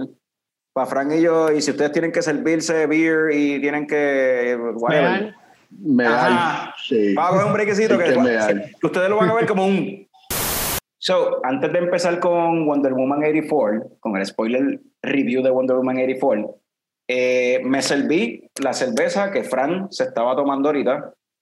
Y yo me serví la otra. Exacto, esta es la IPA, que es la que tiene el aroma pino y la cuestión. Eh, me salí, este, ahora mismo no recuerdo el nombre, se me fue. Anyway, Melchor, Melchor. esta es Melchor. Pero Melchor no se supone que es el negro. ¿Por, qué, Bueno, el- no por qué- por qué el Stout no es Melchor? Ok, va a ser bien politically not correct. Pues anyway, esta es la IPA. El Ah, aroma tiene algo bien leve, como dijo Fran, de, lo de pine. estoy de acuerdo con Frank, el bitterness es bien bajito, bien leve. Si me dan a escoger de las tres, yo prefiero la blonde. Tú estás tomando la blonde ahora, Frank, ¿qué te parece de Sí, me estoy tomando la blonde. De las tres, yo creo que esta es la más que me recuerda a Navidad. Definitivamente, Yeah. ese, ese- la canela es bien este, dominante en el, en el sabor. Lo de los ra- racings es que tiene, tiene el, el- Raisin Bread? sí, sí, sí, me- el arroz con dulce. Sí. Es que, o sea, Cool. obligado. Y de lo que yo me acuerdo el año pasado también, esa fue la más que me gustó. La Sí, era, yo creo que era, es era la- la que tenía el sabor más, más original, más creativo, que se sentía mejor. Pues de las tres, la más que me gusta es esta. Porque Sí, para mí una IPA te tiene que rechinar, si no, you know, tiene que ser... eh, Frank, Súper ¿cómo- aromática. Frank, tú las pondrías, yo pondría la blonde arriba y después, La Stout y después la IPA. estoy de acuerdo, exactamente igual, sí, así yo las pondría. Sí. En, en Las cuestión tres de- son buenas, pero, pero pues me gustó mucho más esta. Sí, la más que sí, estoy de acuerdo. La blonde es la, la mejor y la IPA es la menos que me gustó. Este, Eduardo, ¿tú te serviste algo más? ¿Algo nuevo? Ah, no. Uh, well, yeah, too hard. The, the usual suspect. Oh, del cla- Too hard. eh, La que quería. Two Hearted, Two Hearted Ale eh, co- lleva como dos, tres años saliendo como la mejor cerveza en, Ujú. según la revista Symergy, que es una revista de, pues, de, del Homebrewers Association of America. So, básicamente la gente de los lectores de Symergy, que casi todos son homebrewers, votaron por la mejor cerveza todos los años y, y Two Hearted ha salido como la mejor en los últimos dos, tres años. So, that's- En verdad, tu Hagler es una cerveza perfecta, en verdad. Como que. y tú, Eh, Norbert? you never go wrong. Ah, yo me estoy tomando esta cerveza de una cervecería de Minneapolis que se llama Bauhaus y esto se llama Oat Simulator y es una Oat Milk Stout. Eh, para hacer Stout esperaría más cuerpo. Como que yo, yo leo Stout y yo no me espero una porter. Yo espero algo con cuerpo. Y esto parece más un Magna Porter que otra cosa. Pero es, bu- es buena, pero no sé. Una Stout de 5.5 como que no era. Pero eso es una stout. Tú quieres una Imperial Stout, tú quieres algo de 8 para arriba. Entonces, Eh, sí, yo quiero una Imperial Stout. Yo quiero algo que me azote con cuerpo.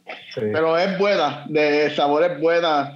Eh, la, la escena de la escena cervecera de Minneapolis, de los Twin Cities, Minneapolis y St. Paul, está cabrona. Minnesota produce una cerveza súper cabrona, en verdad. Y esta está buena. pues, hablando de. De. Ay, carajo, tenía el pon ahí y se me fue. Eran, eran dos cosas, pero me acuerdo de uno. Pues hablando de, de cosas con falta de cuerpo, ¿verdad? Como la última película, Soul, sin almas, no tienen. Antes, an- antes de entrar a Wonder Woman 84, un último, una última cosita sobre Soul que les voy a tirar aquí a todo el mundo y no tienen que contestarlo ahora, solamente déjenlo en el background en su mente y lo contestamos al final cuando terminemos el episodio. ¿Cuál es tu Spark? So, vamos ahora, piensen en esa pregunta. piensen en esa pregunta, vamos ahora a hablar entonces de Wonder Woman 84. Eh, vamos a vamos a cogerlo suave vamos a empezar con yo pienso que esta película la, la the safest way to start sería empezar con las actuaciones vamos a empezar con Pedro Pascal ¿qué les Yes. pareció Pedro Pascal y su y su personaje Eduardo Para mí fue lo mejor de la película, de verdad. Este, Pedro Pascal este, me voló la mente, mano, porque hizo un personaje bien diferente a los que él ha que yo he visto que él ha hecho. Este, Pedro Pascal, la primera vez que yo lo vi fue en Narcos, que hizo un Ujú. papelazo brutal. Este, en Narcos, si tú eres fanático de él por Mandalorian, you have to see him in Narcos. Ahí fue que él se hizo famoso. En narco. Narcos, este, wow. Este, y Narcos es una de mis series, para mí, una de las series más underrated, en el sentido que yo creo que debería tener más exposure y la gente hablará, porque es una serie con buenas performances, buen libreto, pero Pedro Pascal en Narcos se votó. Este, y entonces esta es un personaje completamente diferente, que it was even like equal parts evil and funny. este, y me encantó en el sentido cuando yo estaba viendo el personaje de Pedro Pascal, yo, yo no sé, yo creo que yo soy el único weird que piensa de esta manera. Si hacen una película de la vida de Walter Mercado, Pedro Pascal podría mira. Dude, Dale, mira el pelo y mira cuando le abra la cámara, que es así. Mira, así. Eduardo acaba de decir así. que si hacen una película de la vida de Walter Mercado, Pedro Pascal Pedro Pascal para Walter Mercado, papá. Porque es que cuando él habla hacia las cámaras, lo dice, aprobó. you, you have to-" Eh, él hace así como, y entonces con el pelo así rubio, yo dije, puñeta, Walter Mercado, mano. De acuerdo. Claro. Este, que, y yo, wow, mano, pero. Pascal demostró un range en esta película que para mí fue lo mejor de la película. So, ya. ¿Y tú, Norbert? Pues yo estoy de acuerdo con Eduardo, con Pedro Pascal. Yo creo que Pedro Pascal es de los mejores, de los mejores actores mainstream que, que han salido. Eh, Él ha salido en Narcos, como Eduardo dijo, Game of Thrones, eh, Mandalorian. Mano, el, el tipo está en todas. E- ese cabrón es el arroyo habichuelas de Hollywood ahora mismo. Está en todas. Y está cabrón. Pedro Pascal está cabrón. Pero tengo que darle props a Kristen Wiig. Vamos a, esa, esa- esa es la- esa es la próxima, pero dime de Pedro Pascal primero, porque Fran, para que Fran también diga de ese Pedro Pascal. Pero Kristen Wiig, va- con esa vamos ya mismo. Ok. Es la- Pues Pedro Pascal, de hecho, lo reconocimos a mitad de película. La flaca y yo lo reconocimos a mitad de película. Ni siquiera se parecía. Y para mí, eso es un buen actor. Un buen actor es que tú ni te des cuenta. Sea, contrario a ciertos actores de Hollywood que su cara es tan famosa que te distrae. Pedro Pascal no te distrae. Pedro Pascal es un buen actor y punto. Y él se mete en el personaje y, y le mete bien cabrón y tú ni, lo, ni, ni te enteras que es Pedro Pascal hasta el final de la película. Y eso está súper nítido y me encantó. Eh, para mí es lo mejor de la película. ¿Y tú, Fran? Sí, estoy de acuerdo con todos ustedes, pero Pascal yo pienso que se comió la película. Este, el personaje que le hizo estuvo bien nítido. Era como esta persona, este personality de anuncios así, bien de esa época, como que era como un sleazy car salesman, qué sé yo, algo así. Ajá. Eh, pero todo era lo del yo, yo, yo, este, bien egocentrista, bien greedy y no sé, para mí fue tremendo villano. De hecho, no sé si sabían que esta no es la primera vez que él sale en algo de Wonder Woman. Eh, para el 2011 hubo un pilot de una serie de Wonder Woman y él también salió en eso.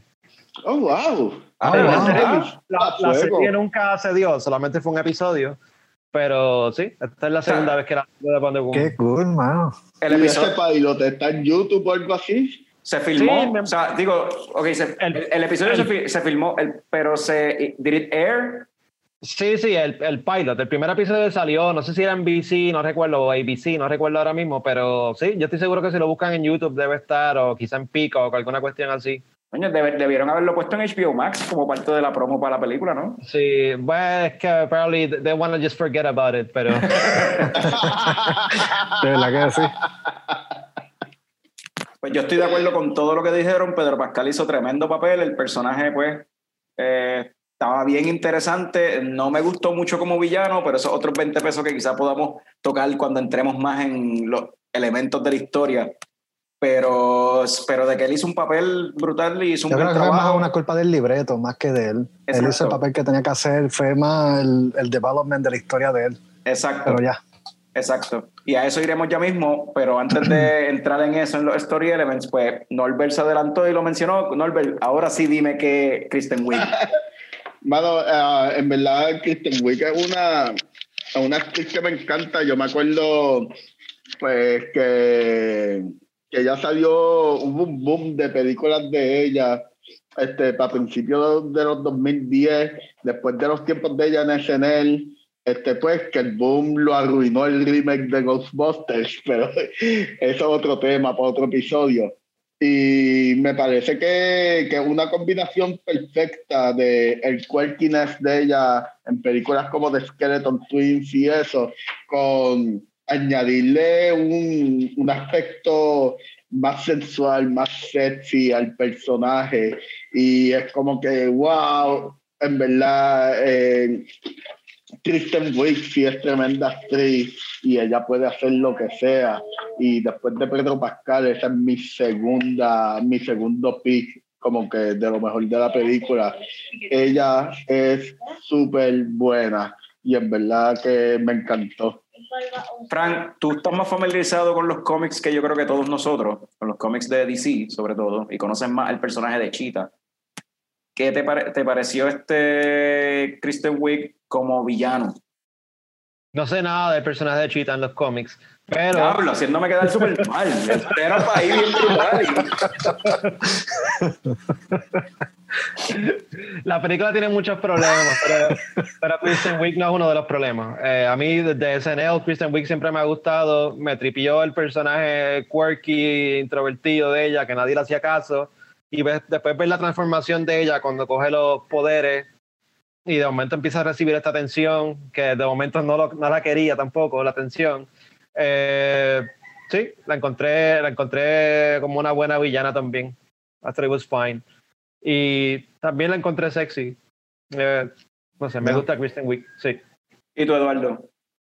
No, para mí eso de, de las cosas más que me gustaron de la película fue Christian Wiig, pero más me gustó la parte inicial, el development, de ser super quirky, la nerdy, que estaba conociendo al personaje a Diana eh, allí, que se que cuando eh, me encanta la escena que ella ve los tacos de ella de, de- que eso es como un segue al personaje que se va a convertir, que era como de un tigre, oh, como de una chita, que hace "Wow", que ella hace así como que un chiste De- bien, de- bien de- pendejo y ella se ríe como que ella hace así como que bien, bien nerdy. Y, y esa química, esa química de ella con Diana al principio de la película, que después se van, ella le invita a comer. Y, y este, y ella se vuelve como que best friends en ese sentido. Like, me gustó más que el leader, cuando ella se convierte.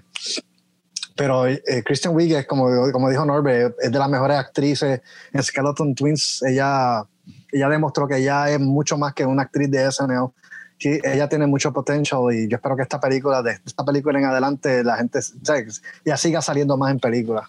Ese Ese es un personaje, tenía, su carrera.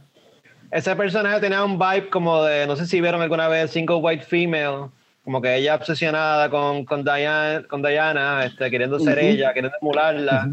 También me- la parte de... Una perra envidiosa, es una perra envidiosa, es lo que es. Esta no es una buena comparación, pero me recuerda también a Amazing Spider-Man 2, el personaje de Electro al principio, como que este loser que después se Eso- powerful. Sí, Eso, eso, eso es algo que yo iba a mencionar, que desde que la película empieza introducen, Kristen Wiig es un trabajo bien bueno con el personaje que le dieron y el libreto que yo creo que todos los actores en esta película hicieron lo que pudieron con el libreto que les dieron, porque como mencionó Eduardo, creo que el libreto tiene su Sí, tiene fallas por Yeah. todos lados. Este, pero eh, los actores como tal, yo creo que hicieron el trabajo que tenían que hacer y, y, parte del problema del libreto, ¿verdad? El personaje de Chita, lo que eh, abundando en lo que mencionó este Frank, desde que sale el personaje por primera vez, eso mismo yo dije, esto es Jamie Foxx, o sea, el electro de Jamie Foxx en Amazing Spider-Man 2, esto es true. la Catwoman de Michelle Pfeiffer en Batman Returns. Esto es, ya hemos visto este villano 20 mil veces. Es verdad. 20 mil veces. Desde que entra en escena, ya tú sabes, ah, ya yo sé lo que va a pasar aquí. Ya yo sé en lo que va a terminar esto. O sea, ya tú sabes, ese, este personaje lo han hecho 18 mil veces. Ahora, comparando los tres, Jamie Foxx creo que el Electro estuvo más porquería que el Cheetah de Kristen Wiig. El Cat- la Catwoman de Michelle Pfeiffer probablemente está más nítido que la Cheetah de Kristen Wiig, este, pero están bien, Más sexy, por lo sim- menos. eh, están bien similar, anyway.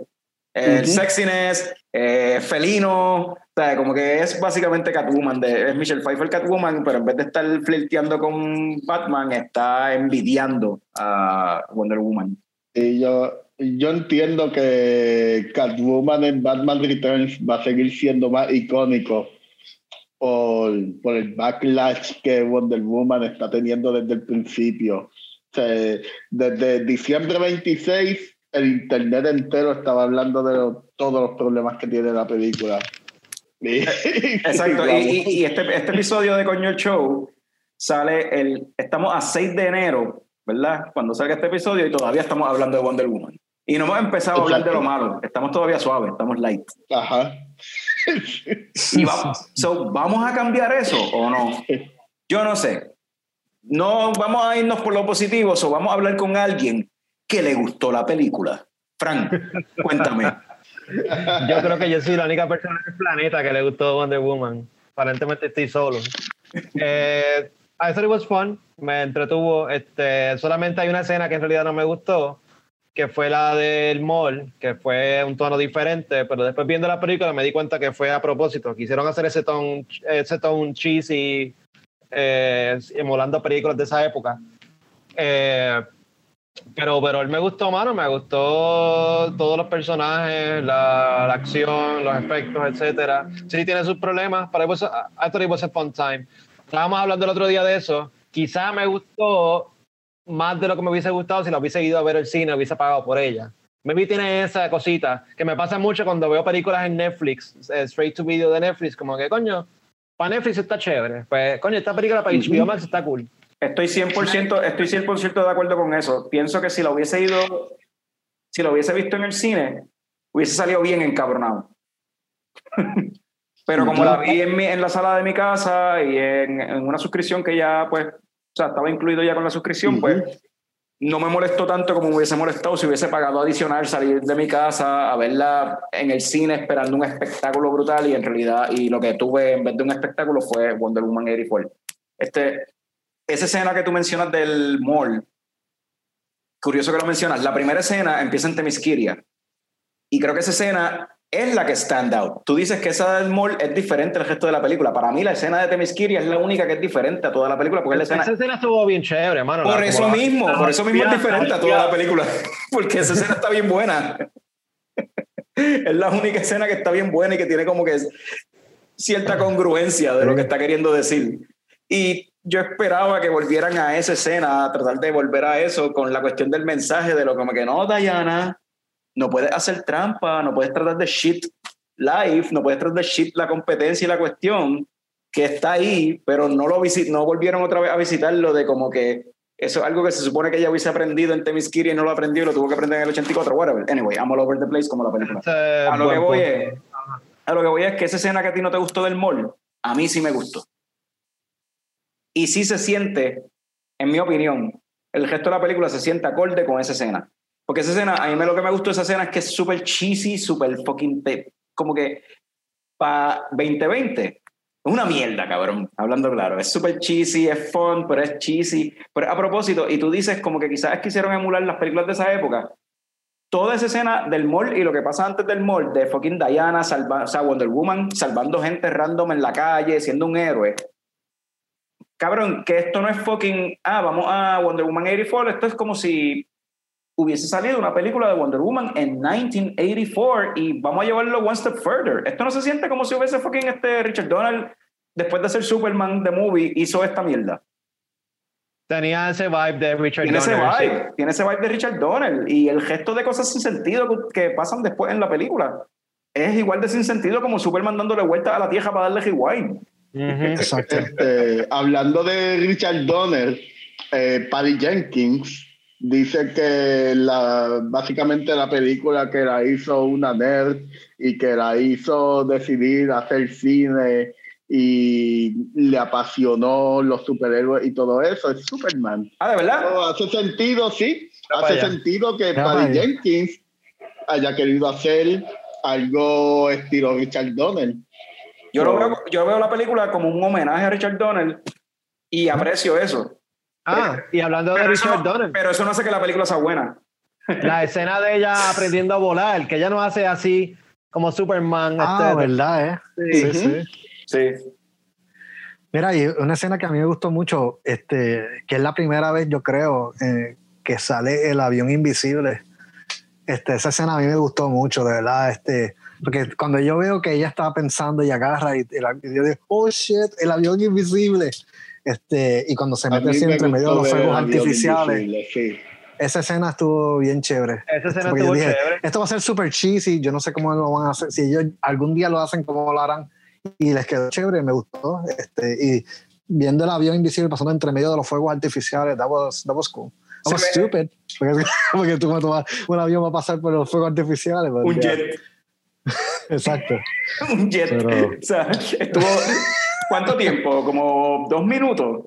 El jet pasando por fuegos artificiales. Fue Sí. como que un poquito muy larga la escena, sí, sí, sí. Este, Es que se Carlos, tú que larga. eres el ingeniero No es que sea- ¿eso es posible? Por eso, no es que sea larga, es que el avión se mueve demasiado rápido para de verdad. O sea, ¿por cuánto, cuántas millas continuas hay gente tirando fuegos artificiales para que el avión esté dos minutos atravesando fuegos artificiales?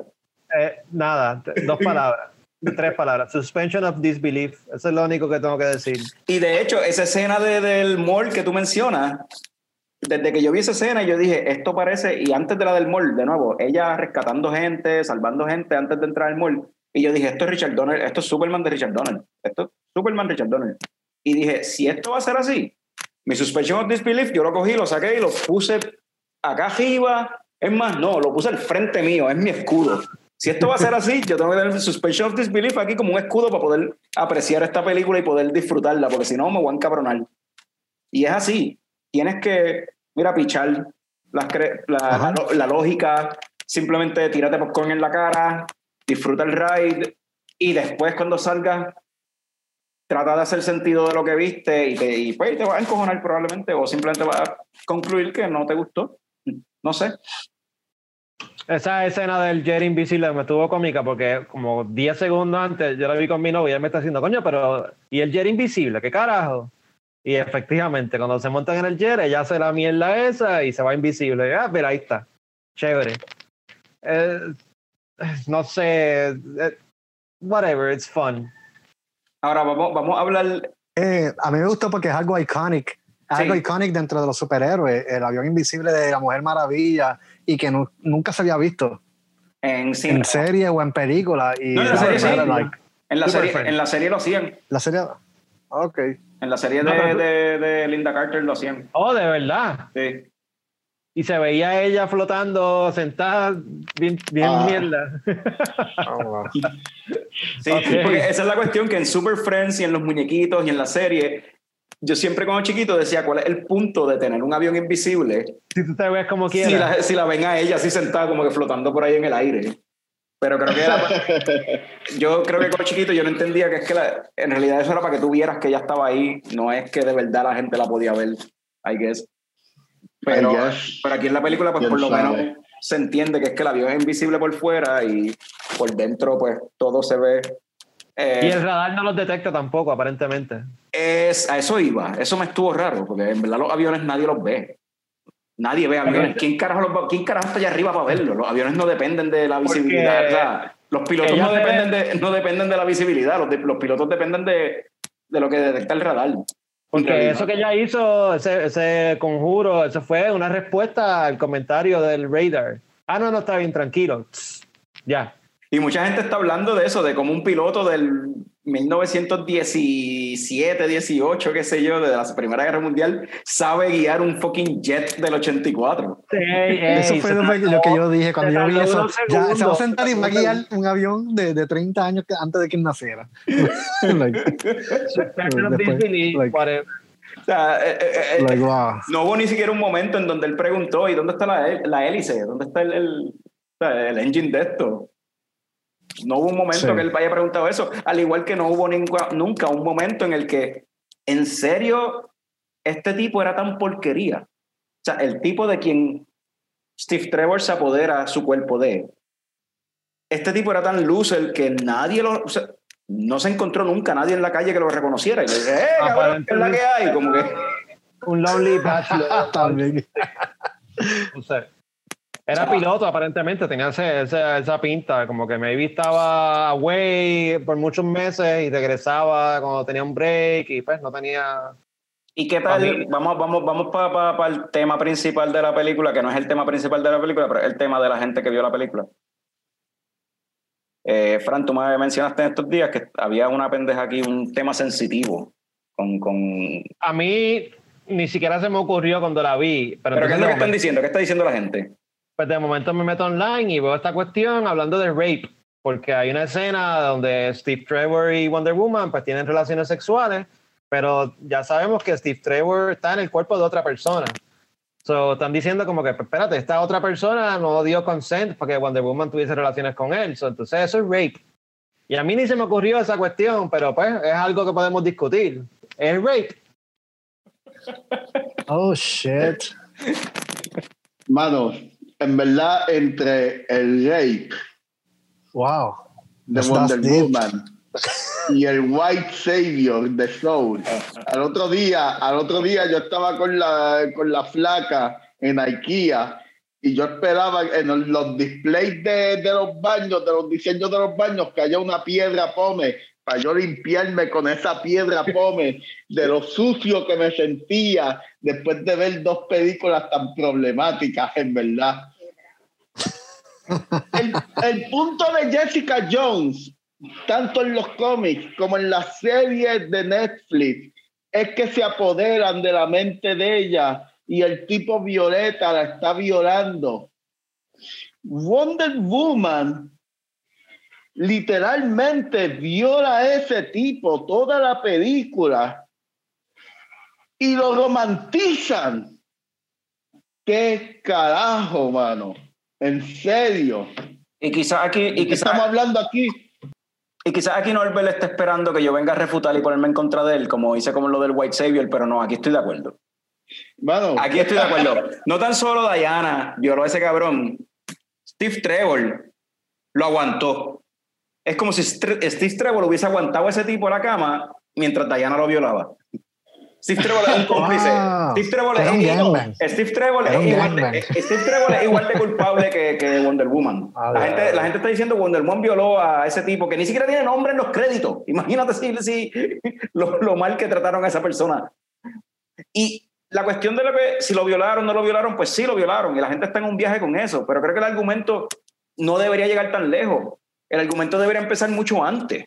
El argumento debería empezar mucho antes, a la vez que Steve Trevor, se- ya sea porque quiso o no quiso, se apoderó del cuerpo de esta persona. Y tanto él como ella están de acuerdo con que eso haya sucedido y saben que esta persona tenía una vida, una vida que se supone que iba a continuar, una vida, ¿qué pasó con esa vida? ¿Qué pasó con las metas de esa persona? ¿Qué pasó con lo que ese tipo? A ellos le importó un carajo.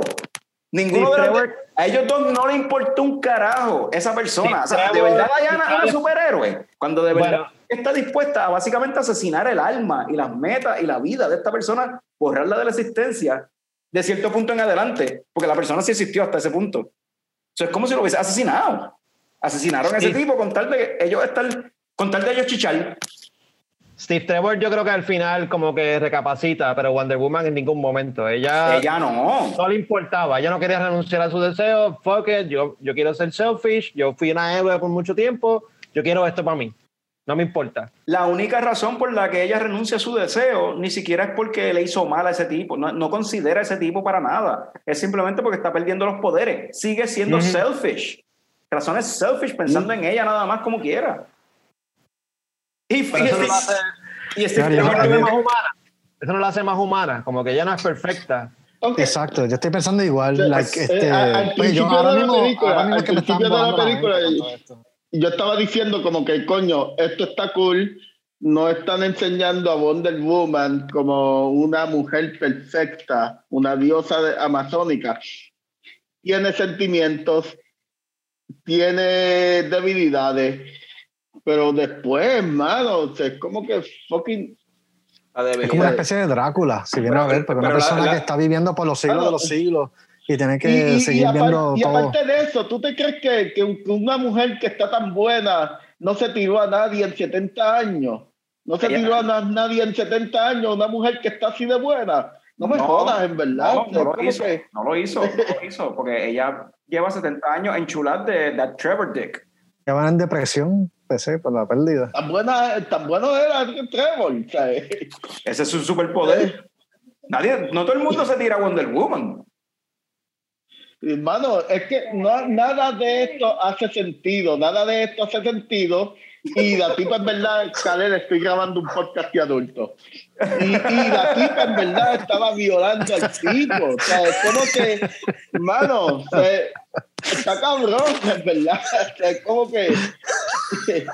En cuanto al script, si no, va- si no vas a tocar ese tema de, de lo mal que está apoderarse del cuerpo de otra persona, pues entonces debiste haberlo hecho diferente y simplemente que él apareciera, porque es magia. Él puede haber aparecido y ya. Pudo haber aparecido.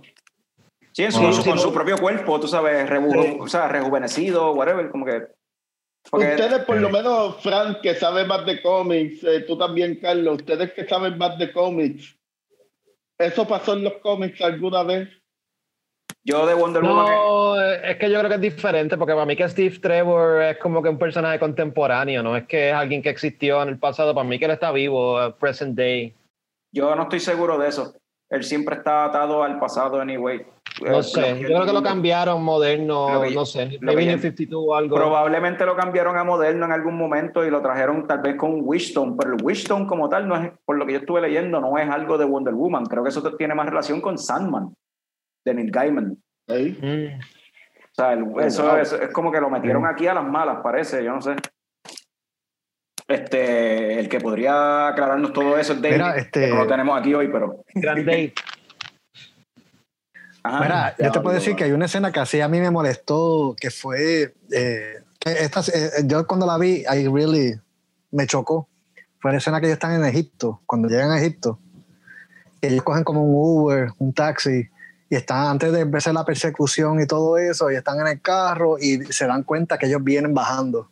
El grupo de, de Max, es que se llama el personaje de Pedro Pascal. Ma- Max Entonces Lord. ellos quieren virar Pues Max y entonces Power, viene, viene Wonder Woman y le dice al taxista, puedes bajarte del carro, te compro el carro ahora. Algo así. Y yo dije, mano, ese sense of entitlement de muchos turistas que vienen a otros países y dicen, yo quiero esto, ¿cuánto vale? Yo te lo quiero comprar ya. Déjame tu carro. Like, yo dije, mano, eso, eso, eso pasa. Tú ves los turistas que hacen esa, esa cosa. Y yo dije, mano, ¿qué cojones? El, quizás el carro de, de, de- que el taxista, el carro favorito, de que tenía 18 años. Y yo, no, fuck it, bitch. Este es mi carro, no te lo voy a vender. Y, y y eso, lo dejaron en el medio de la nada, tú sabes, maybe no Y lo llegó. dejan en el desierto. Like, Sí, sí. shit. y no, eh, eh, estamos en el 84, que ese tipo no tiene celular ni nada para llamar. O sea, ¿cómo carajo él, qué iba a hacer ahora? ¿Caminar? Exacto. Eh, ¿Pedir pon? Pero ese, ese es el sense of entitlement de muchos turistas que vienen de, de otros países y dicen, like, ah, ¿cuánto? Ah, dame, dame, yo te doy chavo, dame, dame eso. Y, lo, y, lo- Eso a mí me, me encabronó. y qué curioso que esta escena es la que básicamente comienza este set piece de acción super cheesy, super cheesy, que a mí no me molestó mucho, pero entonces lo que cierra la escena, empieza la, la escena empieza con una escena bien que depicts, ah, como tú dices, depicts al personaje de Wonder Woman como entitled y como que, ajá, y a Steve Trevor. Como que no son personas muy buenas que digamos, aparentemente, como que tienen este sense of entitlement, whatever. Y entonces, la, ese, es- ese, esa pieza de acción termina con un cliché, cabrón, otro cliché más, porque la película está llena de clichés por todos lados. Y es el de, ah, los nenes jugando se les fue la bola para la calle. Cabrón, en serio, cuando, cuando yo vi eso, y, y hace hasta el zoom, can, can, can, se acercando, y como que, en serio, ¿really? Do we need lo de la bola en la calle y hay que salvar los nenes? ¿En It serio? was the 80s. Cabrón, sí, pero it isn't. No. The movie is set in the 80s, but the movie is not an 80s film. It, Yeah. doesn't, it doesn't look like an 80s film. Not at all. It feels like a shitty 80s film, but it's supposed ah, yo no sé si se supone que fuese shitty. Vamos No. a hablar del. Vamos a hablar del lazo un momentito, ya que mencionan esa escena. Ajá. En esa escena, ella se agarra de una torre o algo, ¿verdad? Y hace el swing y coge a los nenes, el, el lazo se queda corto o algo y ella se tropieza con los nenes. Pero justo después, cuando ella está caminando, ya tiene el lazo puesto aquí. Entonces el lazo tiene un montón de habilidades bien cabronas. Sin hablar de que se agarra del viento. Del Lightning. Del lightning, del viento. y eh, tú, Alex, ¿tú quieres hablar de algo cheesy, cabrón? ¿Qué carajo? Su- agarrándose el viento y swinging por ahí. That- that was- eso sí que son las cosas. Eso, eso sí que no me gustó. That was weird. Y eso, eso vino, eso vino de una conversación con Steve Trevor, que le está diciendo de que cómo es que para él es volar, qué sé yo, como que no, es que tú tienes que ent- entender el viento, cómo es que uno glide, pendeja. Pero Pero- eso está cool porque eso, eso es una forma bien, de nuevo, la película es bien cheesy y es una forma bien cheesy de, al igual que el avión invisible, en esta película te enseñan cómo Wonder Woman empezó a volar, porque Wonder Woman vuela, es un poder que ella tiene. Y no, Bueno, pero Yo yo no sabía yo- eso, yo mano. no Yo tengo descubrí que claro Wonder Woman si- volaba en esta película. Yo no tengo claro si ya vuela o es que cae con estilo, como Buzz Lightyear. No sé. Porque de vez en cuando ya flotaba y ah, espérate, me estoy cayendo. Vamos de nuevo. Y ahí seguía. No, pero eh, no, ella vuela, cabrón. Y en los cómics ella vuela y en los muñequitos ella vuela. Tú sabes que ella vuela. no sabía eso. Wow. Hello, en Justice League ella vuela. En Batman v Superman ella vuela. Ella Sí, vuela. ella le- vuela. Le, picharon, le picharon al avión invisible después de Super Friends. Ajá, ella vuela. Y ya. Ella vuela. Ajá, en los cómics ella vuela. O sea, Eh, otra razón para no tener un avión invisible, pero fuck, qué bien se ve ese avión invisible. Espérate, eh, wow, wow, wow, qué bien se ve ese avión invisible. me gusta lo que hiciste ahí. Me gusta lo que hiciste, aunque haya sido sin querer. Ese, ese es el película. qué bien se ve ella sentada, qué bien, qué bien se veía Linda Carter sentada ahí en el avión invisible. ¿Vieron, ¿vieron el after credit, el after credit, el mid credit scene? Con- Sí, Linda Carter es el legendary Amazon de la, de la armadura que estuvo perdido. Esa armadura, Ajá. Fran, esa armadura, Fran, esa es de, de una serie de cómics, ¿verdad? Un story arc Eh, específico. Me parece a mí, maybe Norbert me puede corregir, pero para mí que esa armadura la usaron en Kingdom Come la primera vez. ¿Tú leíste Kingdom Mm. Come, Norbert? Yo no he leído Kingdom Come, no, sé si... he leído que Kingdom Come. Para mí que esa armadura es de ahí, sí. Eh, pero hablando de la armadura, eh, ¿cómo eso funciona? Porque ella podía mover las alas y todo eso. Eso se conecta con los nervios de ella, que, que es la que hay. Porque ella las movía y se bloqueaba con ella. Cabrón, un comic book movie, en serio. Ah, Suspension of disbelief. Esas cosas. Son cositas como que no, no, no sé. Sí, pero- Y yo entiendo lo que digo, porque a mí me estuvo raro. Ella llegó con la armadura volando y es como que, ok, ya she can fly now, so fine. Pero de momento la, la- la- empezaron a moverse, es como que, eh, ok, I guess you have a glare for the theatrics. Y hiciste que las alas se movieran, no sé cómo, pero dale, fine. sí, eh, Entonces, vamos a hablar entonces de, de la cuestión de los deseos, que Frank y yo tuvimos más o menos esta conversación. Ujú. ok. Ah, Let's try to make, vamos a tratar de hacer sentido de toda esta pendeja. ok. Ok. So, la forma de acabar con toda la cuestión es que había o que destruir la piedra o que todo el mundo renunciara a sus deseos. Todo el mundo. Se supone que todo el mundo. Como Pedro Pascal se volvió, o sea, Max Lord se volvió la piedra, pues había que destruirlo a él. Que deciden no hacer eso, sino que confiar en que todo el mundo renunció a sus deseos. Y yo no creo que todo el mundo haya renunciado a sus deseos. Sea, Kristen Wiig no renunció al de ella. Pero, no, ella hizo- ella- pero ese deseo ya lo hizo antes de que Max Lord hiciera el de él. So, la piedra todavía existe, me imagino, porque Max Lord renunció a su deseo. so me imagino que la piedra se, se reconstruyó. Me imagino yo, ¿no? Yo entendería eso. Pero, o sea, según lo explicaron, es como que la única manera de que todo se arregle es que todo el mundo renuncie a sus deseos. So, Kristen Wiig, Ok. por lo menos ella no renunció a sus deseos. So, la, la piedra sigue intacta y no se arregló todo. Él renunció a los deseos de él. So, todo lo que él hizo se echó para atrás. Todo lo que él hizo con la piedra se echó para atrás. Por lo menos. Pues supongo. O sea, sí, supongo, supongo que sí. Por eso es que eh, Kristen Wiig perdió la apariencia de Ah. Cheetah y esa- esos poderes adicionales que él le dio. Pero, pero eso no arregla eh, la- el conflicto que había entre Estados Unidos y Rusia y el war que se formó. No, Eso, eso ya estaba ahí, eso no debería desaparecer. no. No es que el tiempo se dio para atrás. So, eso estuvo bien extraño. Yo no sé. Para mí que el mundo se jodió como quiera. Ujú. Y él no estaba enfermo desde antes, porque él siempre estaba como que bien obsesionado con su salud y estaba tomando como que vitaminas y cosas. Y había un par de escenas que lo enseñaban como que en el ascensor, asfixiado y jodido. Yo, yo entendí como que él estaba enfermo muriéndose desde antes, que no era solamente lo de la piedra. Puede, yo, puede ser, puede ser. Sin embargo, eh, el personaje está bien interesante y con ambos villanos hicieron una cuestión de como que darle un backstory, una motivación y darle como que también un ciertos redeemable qualities. Eh, ¿A él? Y a los dos, a ambos, de hecho. De, de hecho, porque el personaje de Kristen Wiig al principio era bien relatable y bien. En verdad, no era una persona mala. Ujú. Era una persona likeable y. ¿Sabes? Como que tú decías, como que bendito, pues, she's quirky, she's weird. Y pues, I get it. Estamos en 1984, 1984. Gente así no le iban a. O sea, lo que hacían era bullearlo. No es como ahora que, los, que los nerds. no es ahora que los, los nerds rule the world. Pero este. Ujú. Pero sí, you get it, como que, y es un personaje como que likable hasta que se obsesiona y se va en el viaje y se va en ese dark place de soul. Bueno, pero Este- eso está chévere, porque eso es lo que te hacía perder la piedra. Como que la piedra te hacía perder lo más que tú querías. So, eh, Pedro Ajá. Pascal lo más que él quería era, aparentemente estaba obsesionado con su salud, so, él se fue como que jodiendo cuando cogió su deseo. Pero estaba perdiendo a su hijo y eso no fue la piedra, lo estaba perdiendo desde antes y a eso, a eso es lo que voy con lo de Redeemable. El personaje de Pedro Pascal después lo redimen cuando él se da cuenta de, de, pues, de lo que él tiene que, o sea, lo que tiene que hacer o lo que tiene que apreciar para volver a ser, tratar de ser una persona buena. Y esta, esta escena bien emotiva, o se supone que fuese emotiva, a mí no me movió para nada. Cuando se vuelve a encontrar con el niño del después de él haber sido Yeah, to- toda it su was vida. horrible. It was horrible. Esa escena fue una. Es como que. Él Yo no- encuentro que para mí de los turn-offs más grandes de la película, por más mejor performance que hizo Pedro Pascal, fue la química que tenía con el hijo, que yo no la sentí para nada. Sentía.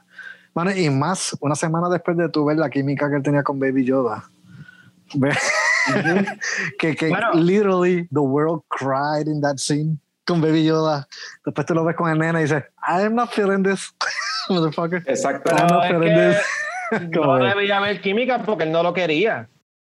Lo que quería es que, Es- que no se sentía tan off. de él, tú sabes, que todo el mundo lo quisiera, Yeah. que el nene lo quisiera, no es que él necesariamente lo quería.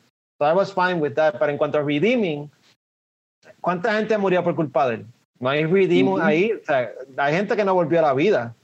Pero entonces, ¿qué, cuál fue, el- ¿qué precio pagó él por lo que hizo? Se fue en Yo, yo pienso que él debería morir y yo por eso te pregunté lo O de sea, que no si fue preso, no lo mataron. o sea, ¿qué, ¿qué precio él pagó por lo que hizo mal? Pues aparentemente nada, según la película, ni siquiera Exacto, fue y preso. para mí eso fue uno de los flaws más grandes de la película, que no hubo un buen closure de resolver el problema de la problemática de Max. Es No como se se, encuentra con el hijo, se abrazan, un abrazo mega fake, que I don't feel it, y se acabó. Like, what? Después de todas las hijeputerías que él hizo en la película, This is the way it ends. Dude, you, you fucked up the world. Ujú. Y ya. Ujú. Ah, y by the way, te encuentras a tu hijo del medio de la nada y te lo encuentras de chivo. That's super. like, Sí, sí, sí. sí. entre medio del revolú que había, te lo encontraste súper fácil. Ah, Richard Donner, acuérdate. Ya, Richard Donner. No te lo enseñaron, pero maybe estuvo cuatro horas volando en el helicóptero, buscaba, míralo ahí. Sí. Ok, dale, baja. Ajá, Se sintió como la película esta de The Rock, que él está en el catástrofe de San Francisco Andreas, que Ah, se encuentra con la hija entre medio de todos los edificios que están destrozados. Y dice, mira a mi hija ahí. En todo San Francisco, millones de habitantes, él se encuentra con la hija. Like, qué chivo. Sí. Ah, Oh, like, So, tremenda película, ¿verdad? Oye, y el CGI, Eh, el CGI de Chita, ¿qué les pareció? A mí no me molestó. No, No, no, no está cabrón, pero no está tan mierda como se veía en los trailers, por lo menos. Ya, I thought it was Ajá. okay. Ah, Yo pensé que yo lo esperaba peor, yo esperaba Cats, tú sabes, yo esperaba Cats. Mm, Se parece a Cats en realidad, como que tiene ese CGI así. Ah, y de- ahora que mencionamos Cats, esa pelea entre Cheetah y Wonder Woman al final, guindando de los cables, eso parecía un performance de Cirque du Soleil más que otra cosa. Con el Ajá, agua, el exacto. agua abajo. O sea, eso era Cirque du Soleil. Ujú. Mano, o sea, Para mí la, la peor, de verdad, la, la escena que yo dije, oh my God, este, una de las, para mí, uno de los flaws de la película fue que la película, I feel it, it was, fue muy larga, mano. Bueno, Eh, eh, se sintió Exacto. larga. Y, y el segundo flaw me gustó, no me gustó para nada. Esa escena que, que Wonder Woman empieza a hablarle a las cámaras, que le tiró el lazo a Pedro Pascal y empieza a hablar como que a la gente, y creo que le está hablando. Sí, sí. Y yo sentí como que, mano, esto es una película de superhéroes y tú vas a resolver el problema con diplomacia. Like, esto no es JFK de Oliver Stone. y, No, y- Eh, ajá, Fran, esto, esto no es una, like, eh, mano, you can only be so diplomatic in a superhero movie. Explíquenme esa escena, cómo funciona también. Qué horrible. él se para en una plataforma con la luz esa y de Yeah. momento él estaba proyectando su imagen a todo el planeta. O sea, que eso fue un deseo de alguien. ah, Yo no entendí esa mierda. No, porque Porque Yo tampoco.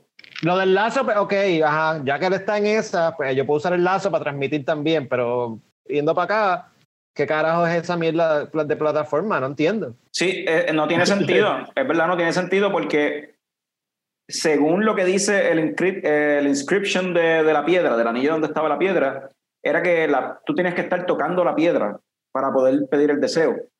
Y entonces en esa escena cuando Max Lord está con el presidente y hablan de esta tecnología nueva, bla, bla, bla, y hablan, básicamente lo que están hablando es de como que una transmisión a través de satélite de fucking apoderarse de cuánta monitor existe, esté o no esté conectado a una red, porque no, o sea, ya sea internet, los comienzos del internet, una red, lo que sea, cualquier aparato electrónico, aparentemente eso lo puede. Entonces, lo explican como que son unas partículas, y las partículas están touching every screen, bla, bla, pero es una forma metafórica de, de- de explicar lo que pasa. Es como si las partículas, todo lo que las partículas toquen, pero en verdad las partículas no están tocando nada. So, él dice, espérate, están tocando todo el mundo, o sea que yo los voy a estar tocando. Pero espérate, no, estaba hablando... ¿Qué? ¿What? ¿Eh? ¿De What? verdad los estás tocando? ¿De verdad los deseos se pueden...? Ok, es que funciona porque lo está haciendo. I don't know. Eh, cabrón, no tiene sentido nada. Nada en la película hace sentido. Nada. Y si yo hubiese deseado en esa película 100 millones de pesos, I'm hanging up to that money. I- I'm not giving up that money. Ya lo tengo, en verdad. A mí sin cojones me tiene Wonder Woman o aquel o el otro, chica, no. I'm hanging up to that money, en verdad. Es como que este, no hay Ese- gente que pensó de esa el- forma. Y entonces la, la- la película te pone como que, ok, aparentemente se, se resolvió la situación, por eso que tú dices, Norbert, como que, que- de que la gente renunció a su deseo. Pero la película creo que no hace un buen trabajo en demostrarte que de verdad todo el mundo renunció a su deseo. O sea, yo El siento nene que... no renunció al deseo de él. Exacto, yo siento que ¿Cuál fue el o sea, estar más tiempo con su papá, estar con su papá, Ese Su fue el deseo. deseo, porque hubo uno que él hizo que el papá le dijo, no, no, no, no, no gastes tu deseo en eso. Ah, que tener, tener el greatness de su papá, tener la grandeza de su papá. No, él quería que su papá fuera great. No, no, no, le dijo a igual, No, pues, era, era el greatness de su papá. era sí. tener el greatness de su papá. Eso fue lo que él dijo. Sí, then I wish ¿Con cuál se, con Sí, cuál que se papá quedó? se sintió como que um, eh, yo sí, I'm gonna be dishonest si lo dejo hacer porque I'm not great.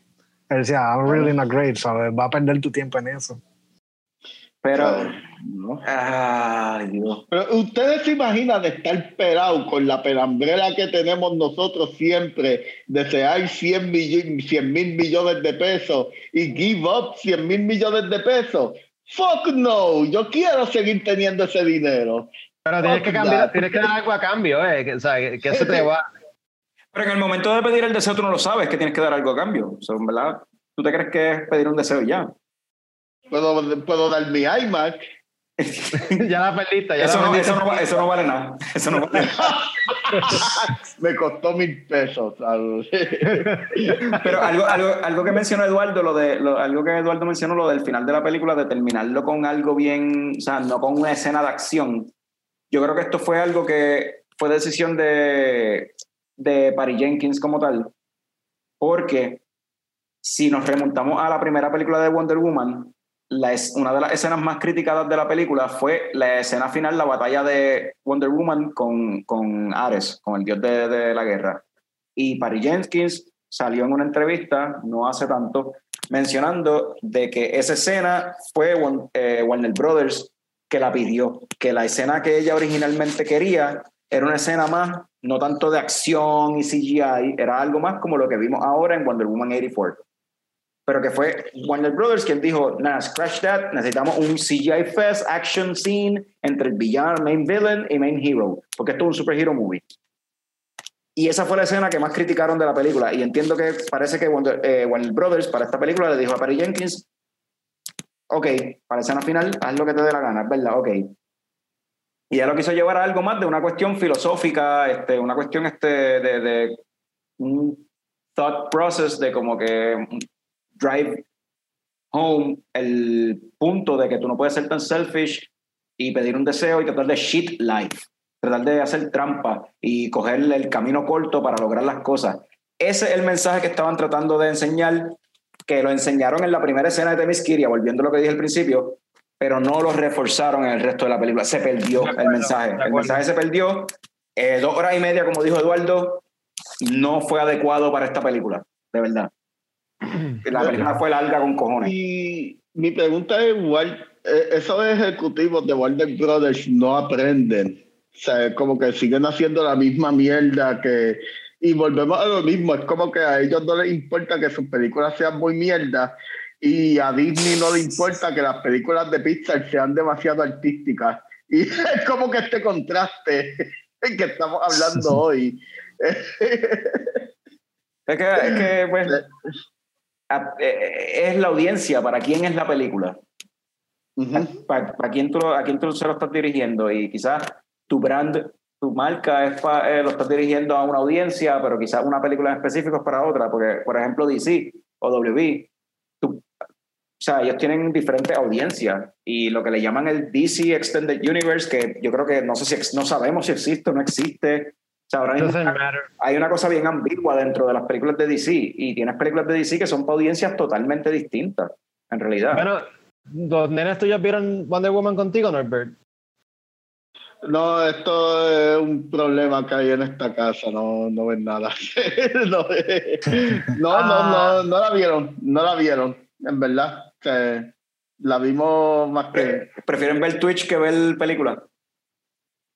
Ah, sí, eh, realmente sí. Si, si han escuchado otras personas decir que si los nenes míos prefieren ver YouTube, prefieren ver Twitch, es la realidad en todos los hogares. O sea, es Esa- como esa- que... Esa Sí. es la generación. Oye, Eh, la generación pregunta. de ahora no ven películas en realidad. Esta generación no ve películas y lo descubrí ahora viviendo con dos. No lo ven. sí. Mira, Norbert, una pregunta, este, porque yo estuve pendiente y yo creo que no pasó, pero el trailer de Wonder Woman sale, es una de las cosas que más me encantó del trailer, es la música de New Order, Blue Monday, que suena Ah. mega cabrón. Y entonces yo estuve viendo la película, esperando una escena que pusieran esa, y nunca salió. Nope. No, de Bueno, hecho, tanta oportunidad de hacer un score 80s, bien hijo de puta, retro wave. No hemos hablado esta de la película tenía el chance de hacer Ajá. el mejor soundtrack retro wave que tú te puedes imaginar y Y eso, eso es parte de lo lo que me encabrona. Eso es parte de lo que me encabrona de la película. Si van a hacer una película ochentosa, pues pongan Exacto. música ochentosa, pongan cosas ochentosas que a la gente de verdad le guste, pero no traten de imitar a Richard Donner porque Richard, ah, las películas de Richard Donner got old. O sea, es como que si alguien ve la película de Superman del setenta y pico, no le va a gustar. Y, mano, no trates de replicar algo que a la gente de hoy día no le va a gustar. Eh, a la gente de hoy día le gusta la nostalgia con la música, le gustan las cosas raras, las cosas nítidas. Esto no tiene nada de lo que a la gente de hoy día le gusta. Más, más allá, más, allá, más allá de eso de que tú dices de Richard Donner, de que a la gente no le gusta, o sea, Richard Donner ni, a lo- ni al estudio le gustaba a Richard Donner, que la segunda película no lo dejaron terminar de hacerla y cambiaron lo Exacto. There you go. Sí, exacto. Pronto iba a decir algo. No, no, eh, por esa misma línea de la música. O sea, ¿qui- ¿quién hizo el score de esta película? No sé, vamos a averiguarlo. Porque ahora mismo estoy pensando en la música de la película y no, I guess no fue Sí, porque no yo, tengo... nunca, yo nunca escuché Blue Monday en toda la película y eso es lo único que se escucha en el trailer. Like, me pone dun, dun, dun, dun, dun, dun, y yo estaba emocionado y como que yo nunca la sentí que sabía. ¿Ustedes se imaginan? Esa escena del mall con la música de fucking New Order. El Diablo, cambio mano. que le hubiese dado a esa jodida película. Pero en Mano. esa escena quisieron usar música Demasiado. emulando películas de aquella época. Que, y se sentía bien diferente a la música del resto de la película. Sí, porque era música excesivamente, er- clichosamente heroica. Sí, Cli- sí. clichosamente épica. La, la música de la película todo el tiempo, el score, eh, se sentía épico, pero de una manera clichosa, porque a veces de momento tú notabas que la música era excesivamente épico para lo que tú estabas viendo en escena, de hecho. Exacto. Y esa es la diferencia entre Eh. películas como Wonder Woman y series como Stranger Things, que Ah. Stranger Things captura todo lo que nos gusta de la nostalgia de los 80. Y la música fue el nene lindo de, de Warner Brothers, el bebé de Warner Brothers en cuestión de películas de música y sobre todo cuando tiene que ver con superhéroes, que se llama Anyone? ¿No? El nene lindo de Warner Brothers, Legendary y todas las películas, ¿no? Hans Zimmer. Sí, lo dije. Ah, tú lo dijiste. Ah, pensé que no. Eh, y el, pero usaron el team de Wonder Woman, el team ese de Lo guitarra. usaron, de sí, sí, lo usaron. En un- yo estuve toda la película esperándolo. Hicieron un tease del theme en una escena que empezaron a hacer un tan, tan, tan, tan, tan, tan, tan, y como que iban a hacerlo y tiraron un como que hicieron un, un reprise, como un toma un cantito, como que algo que se parece. Y después hubo una escena que creo fue en la pelea de Wonder Woman con Cheetah, creo que fue, al final, que ahí lo tiraron un pedacito full blown ahí, pero it wasn't enough. Eso era usarlo a cada jato ahí cuando importaba. Porque ese es el mejor theme de todos los personajes de, de, de esta época Ya. de, Ya, de. DC Superheroes. Ese, esa, esa música, el theme de Wonder Woman está brutal.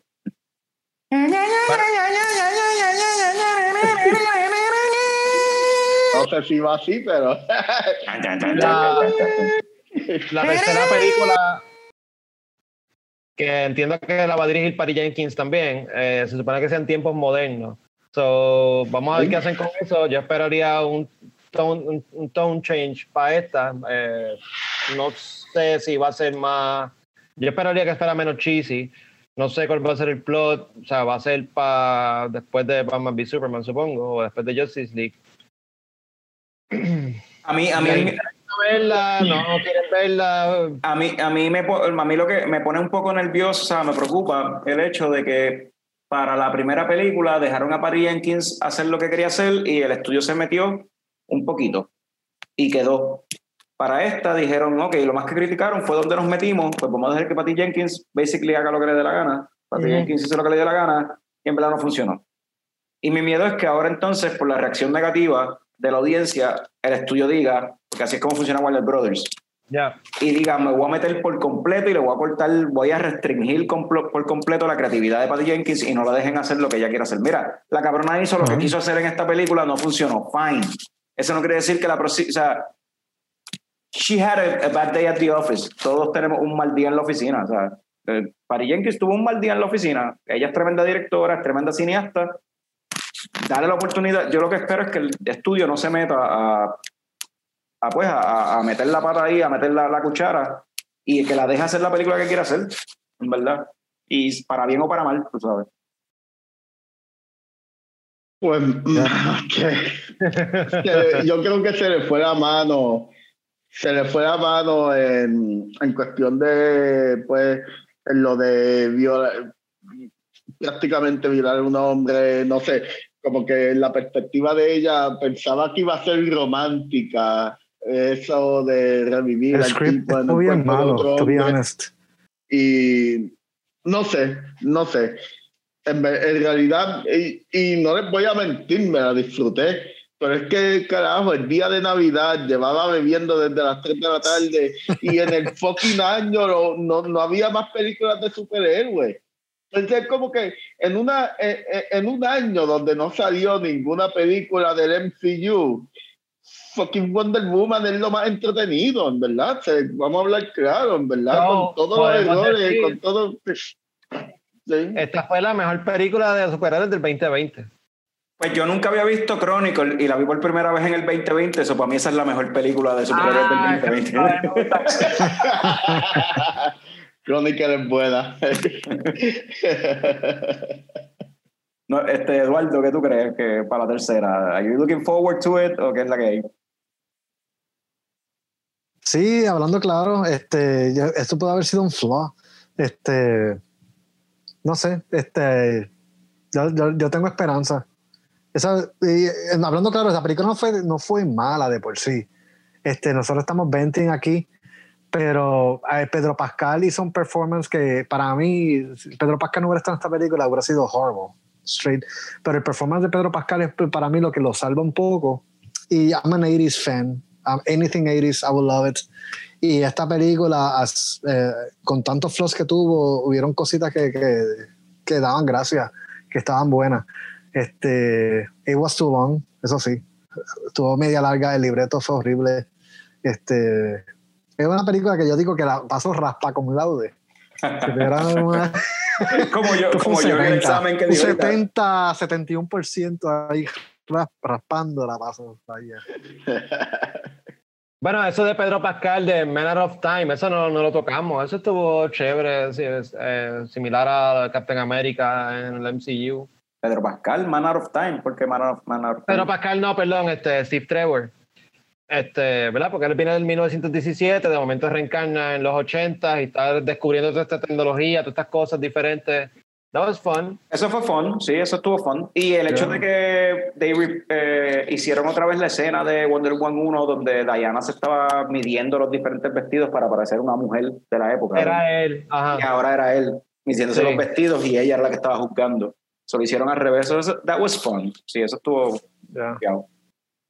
Pero pues, como dijo Fran el otro, los otros días estábamos ahí borrachos al frente de casa hablando y como dijo Fran, mira, porque a Fran le gustó y Fran viene y me dice, pues sí, me gustó. ¿Que es, más mala que Shazam? Sí. ¿Que es más mala que este Man of Steel? Probablemente. ¿Que es más mala que Aquaman? Kinda. ¿Que es más mala que...? Y por ahí nos fuimos y en verdad no es, es más mala que casi todas las películas del DC Universe. ¿Que es más mala que Justice League? Yo diría que están ahí, ahí. Así de malas están las dos. Pero yo lo veo de esta forma. eh, por más mala que sea, jamás va a ser como la. Es como yo, es como yo digo aquí en esta casa. Nada va a ser más malo que Batman and Robin, que Batman sacando, George Clooney sacando una tarjeta de crédito de Batman, tú sabes. Never leave the cave without it. Exacto. Y, mano, por más mala que sea, sigue siendo entretenida, sigue siendo, viéndose bien, sigue. So, Son dos horas y media. eh, Le di shutdown a mi cerebro y. Exacto. so no Norbert, so Norbert, leche o coco, entonces. Ya que está en leche. Leche porque es como, es como beberse lo que sobró de un, de un cocolope. Un- eh, tú como que te, te lo disfrutaste, sabía mierda, pero te lo disfrutaste. ¿sí? ¿Sí? Fran, leche o coco. Vamos, vamos a darle leche, pero a esa leche hay que, hay, hay que echarle un poquito de alcohol para uno podérsela bajar y disfrutársela. Sí. Un 43. Un licor, dale, licor 43 con leche, seguro. Eh, leche, pero en un Black Russian o algo así. Eh, ah, mejor todavía, mejor todavía, sí. un white, Russian. Vamos a echarle, vamos a echarle calúa, vamos a echarle vodka y ahí es que se puede beber y disfrutar. Sí, ahí está. Arre. Eduardo. Yo le doy leche también. Una leche marca esta genérica que ni es Goya, genérica de esta que la vieron por la Goya. mañana. Sí, que, ¿sabes? que, que, que si Goya azucarada mala, esta es marca. sí, esta Leche marca de- Goya. Este, y entonces la abrieron a las 10 de la mañana y, y está abierta desde ahí, son las 8 de la noche, diablo. Pues yo quiero tomarme whisky con ave coco, pues ni modo, después pagaré las consecuencias, pues así.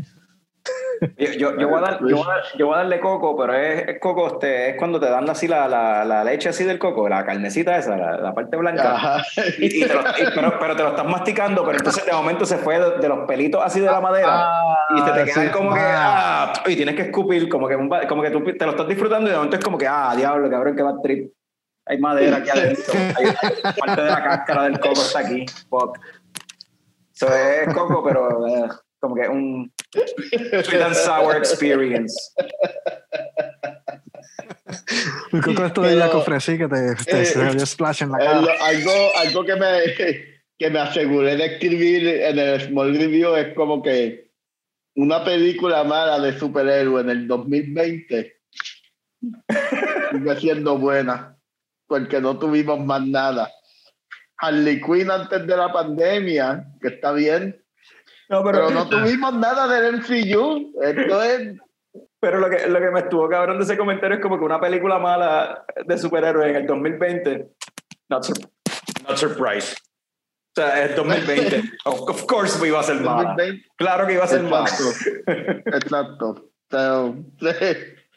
Y el 2020 siguió dándome duro hasta el final, hasta el último día. so, So, vamos a terminar esto con una pregunta, pero antes de esa pregunta tengo otra pregunta.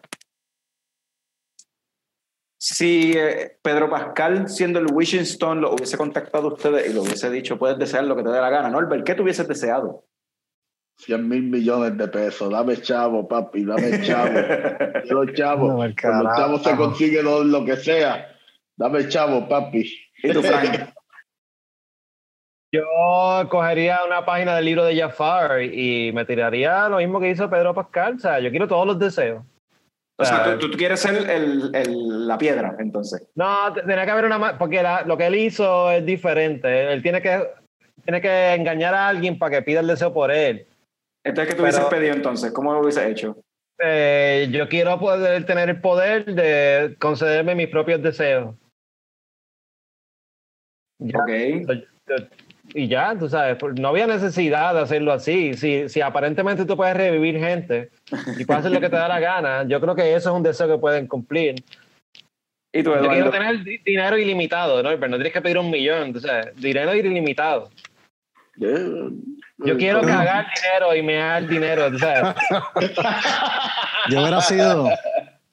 Yo hubiera sido el superhéroe que uniría el MCU y el DC Universe, teniendo un trío con Black Widow y Wonder Woman, ¡Oh! haciendo.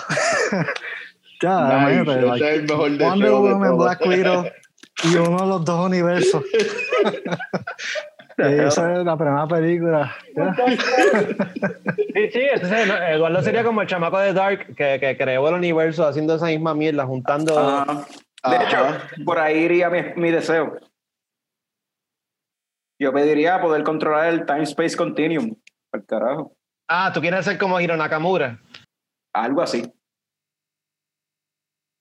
Pero llevarlo más allá, Hiroman Nakamura es un pendejo. La cantidad de todo lo que tú podrías hacer, las posibilidades son endless de todo lo que tú puedes hacer. Tú sabes un deseo que yo nunca pediría. Inmortalidad. Nacer, está- sin, na- nacer sin, sin el culo. Inmortalidad. Deseo, deseo no tener que cagar más nunca. ¡Pum! Te eliminaron el culo. Papi, no Y tiras duras un día, te, te- te envenenas y ya.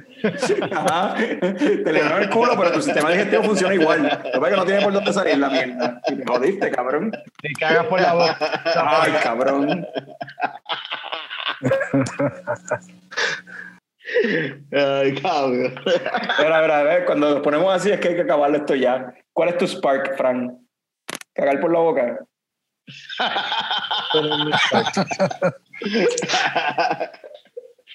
So, este, yo voy a decir que es este, tener experiencias nuevas y descubrir cosas nuevas para apreciar sobre la vida. Seguir aprendiendo y seguir descubriendo cosas nuevas. Yeah, sounds like bullshit, pero dale.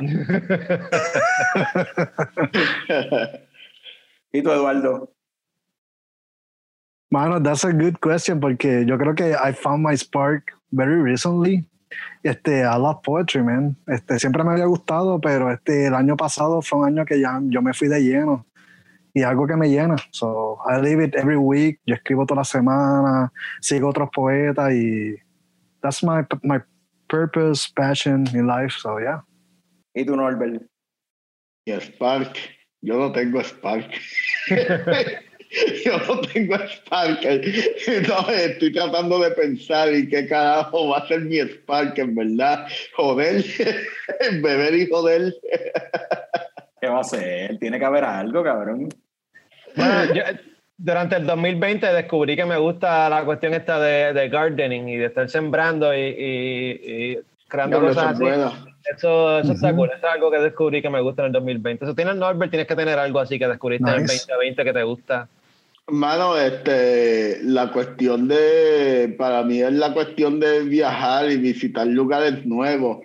Cuando fue como que tuve que atravesar Canadá eh, para mí fue una experiencia bien cabrona, en verdad, ver todos estos sitios nuevos, todos estos montes lindos entre Alaska y Canadá, y está súper cabrón, en verdad, y yo que en los últimos años he viajado tanto, es como que, coño, mano, de descubrir sitios nuevos y caminar por sitios nuevos, yo creo que, que la experiencia, la experiencia de estar en montes nuevos, ese es como que mi spark, en verdad. O sea, es como que algo que me gusta. Yo creo que, Carlos. pues yo creo que mi spark siempre ha sido de chamaquito es crear.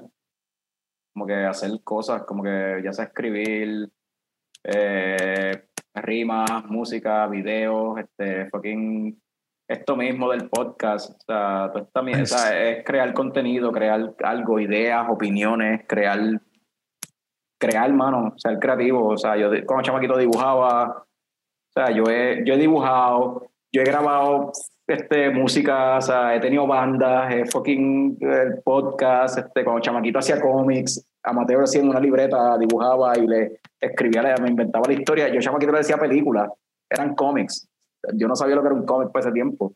Le decía películas y hacía dibujos y pues le ponía diálogo y mierda. Eso siempre yo creo que ha sido eso, crear, crear historia. Los comerciales mismos es parte de eso. O sea, calidad cerveza crear historias, cuentos, chistes, como que crear, cabrón, como que, ajá, opiniones, lo que sea, mierda, estupideces. No sé, Nice. creo que ese es el Spark. Bueno, en verdad, este, vamos a brindar por eso, cabrones, porque este, si estamos haciendo esta pendejada es que somos gente nítida que lo puede hacer. So, Déjame hacer así para que se vea que tengo más, porque me queda bien poquito. So, Yo no tengo nada ya. como que- pues vamos a terminar esto con salud, cabrones. Salud, cabrones. salud por los spams.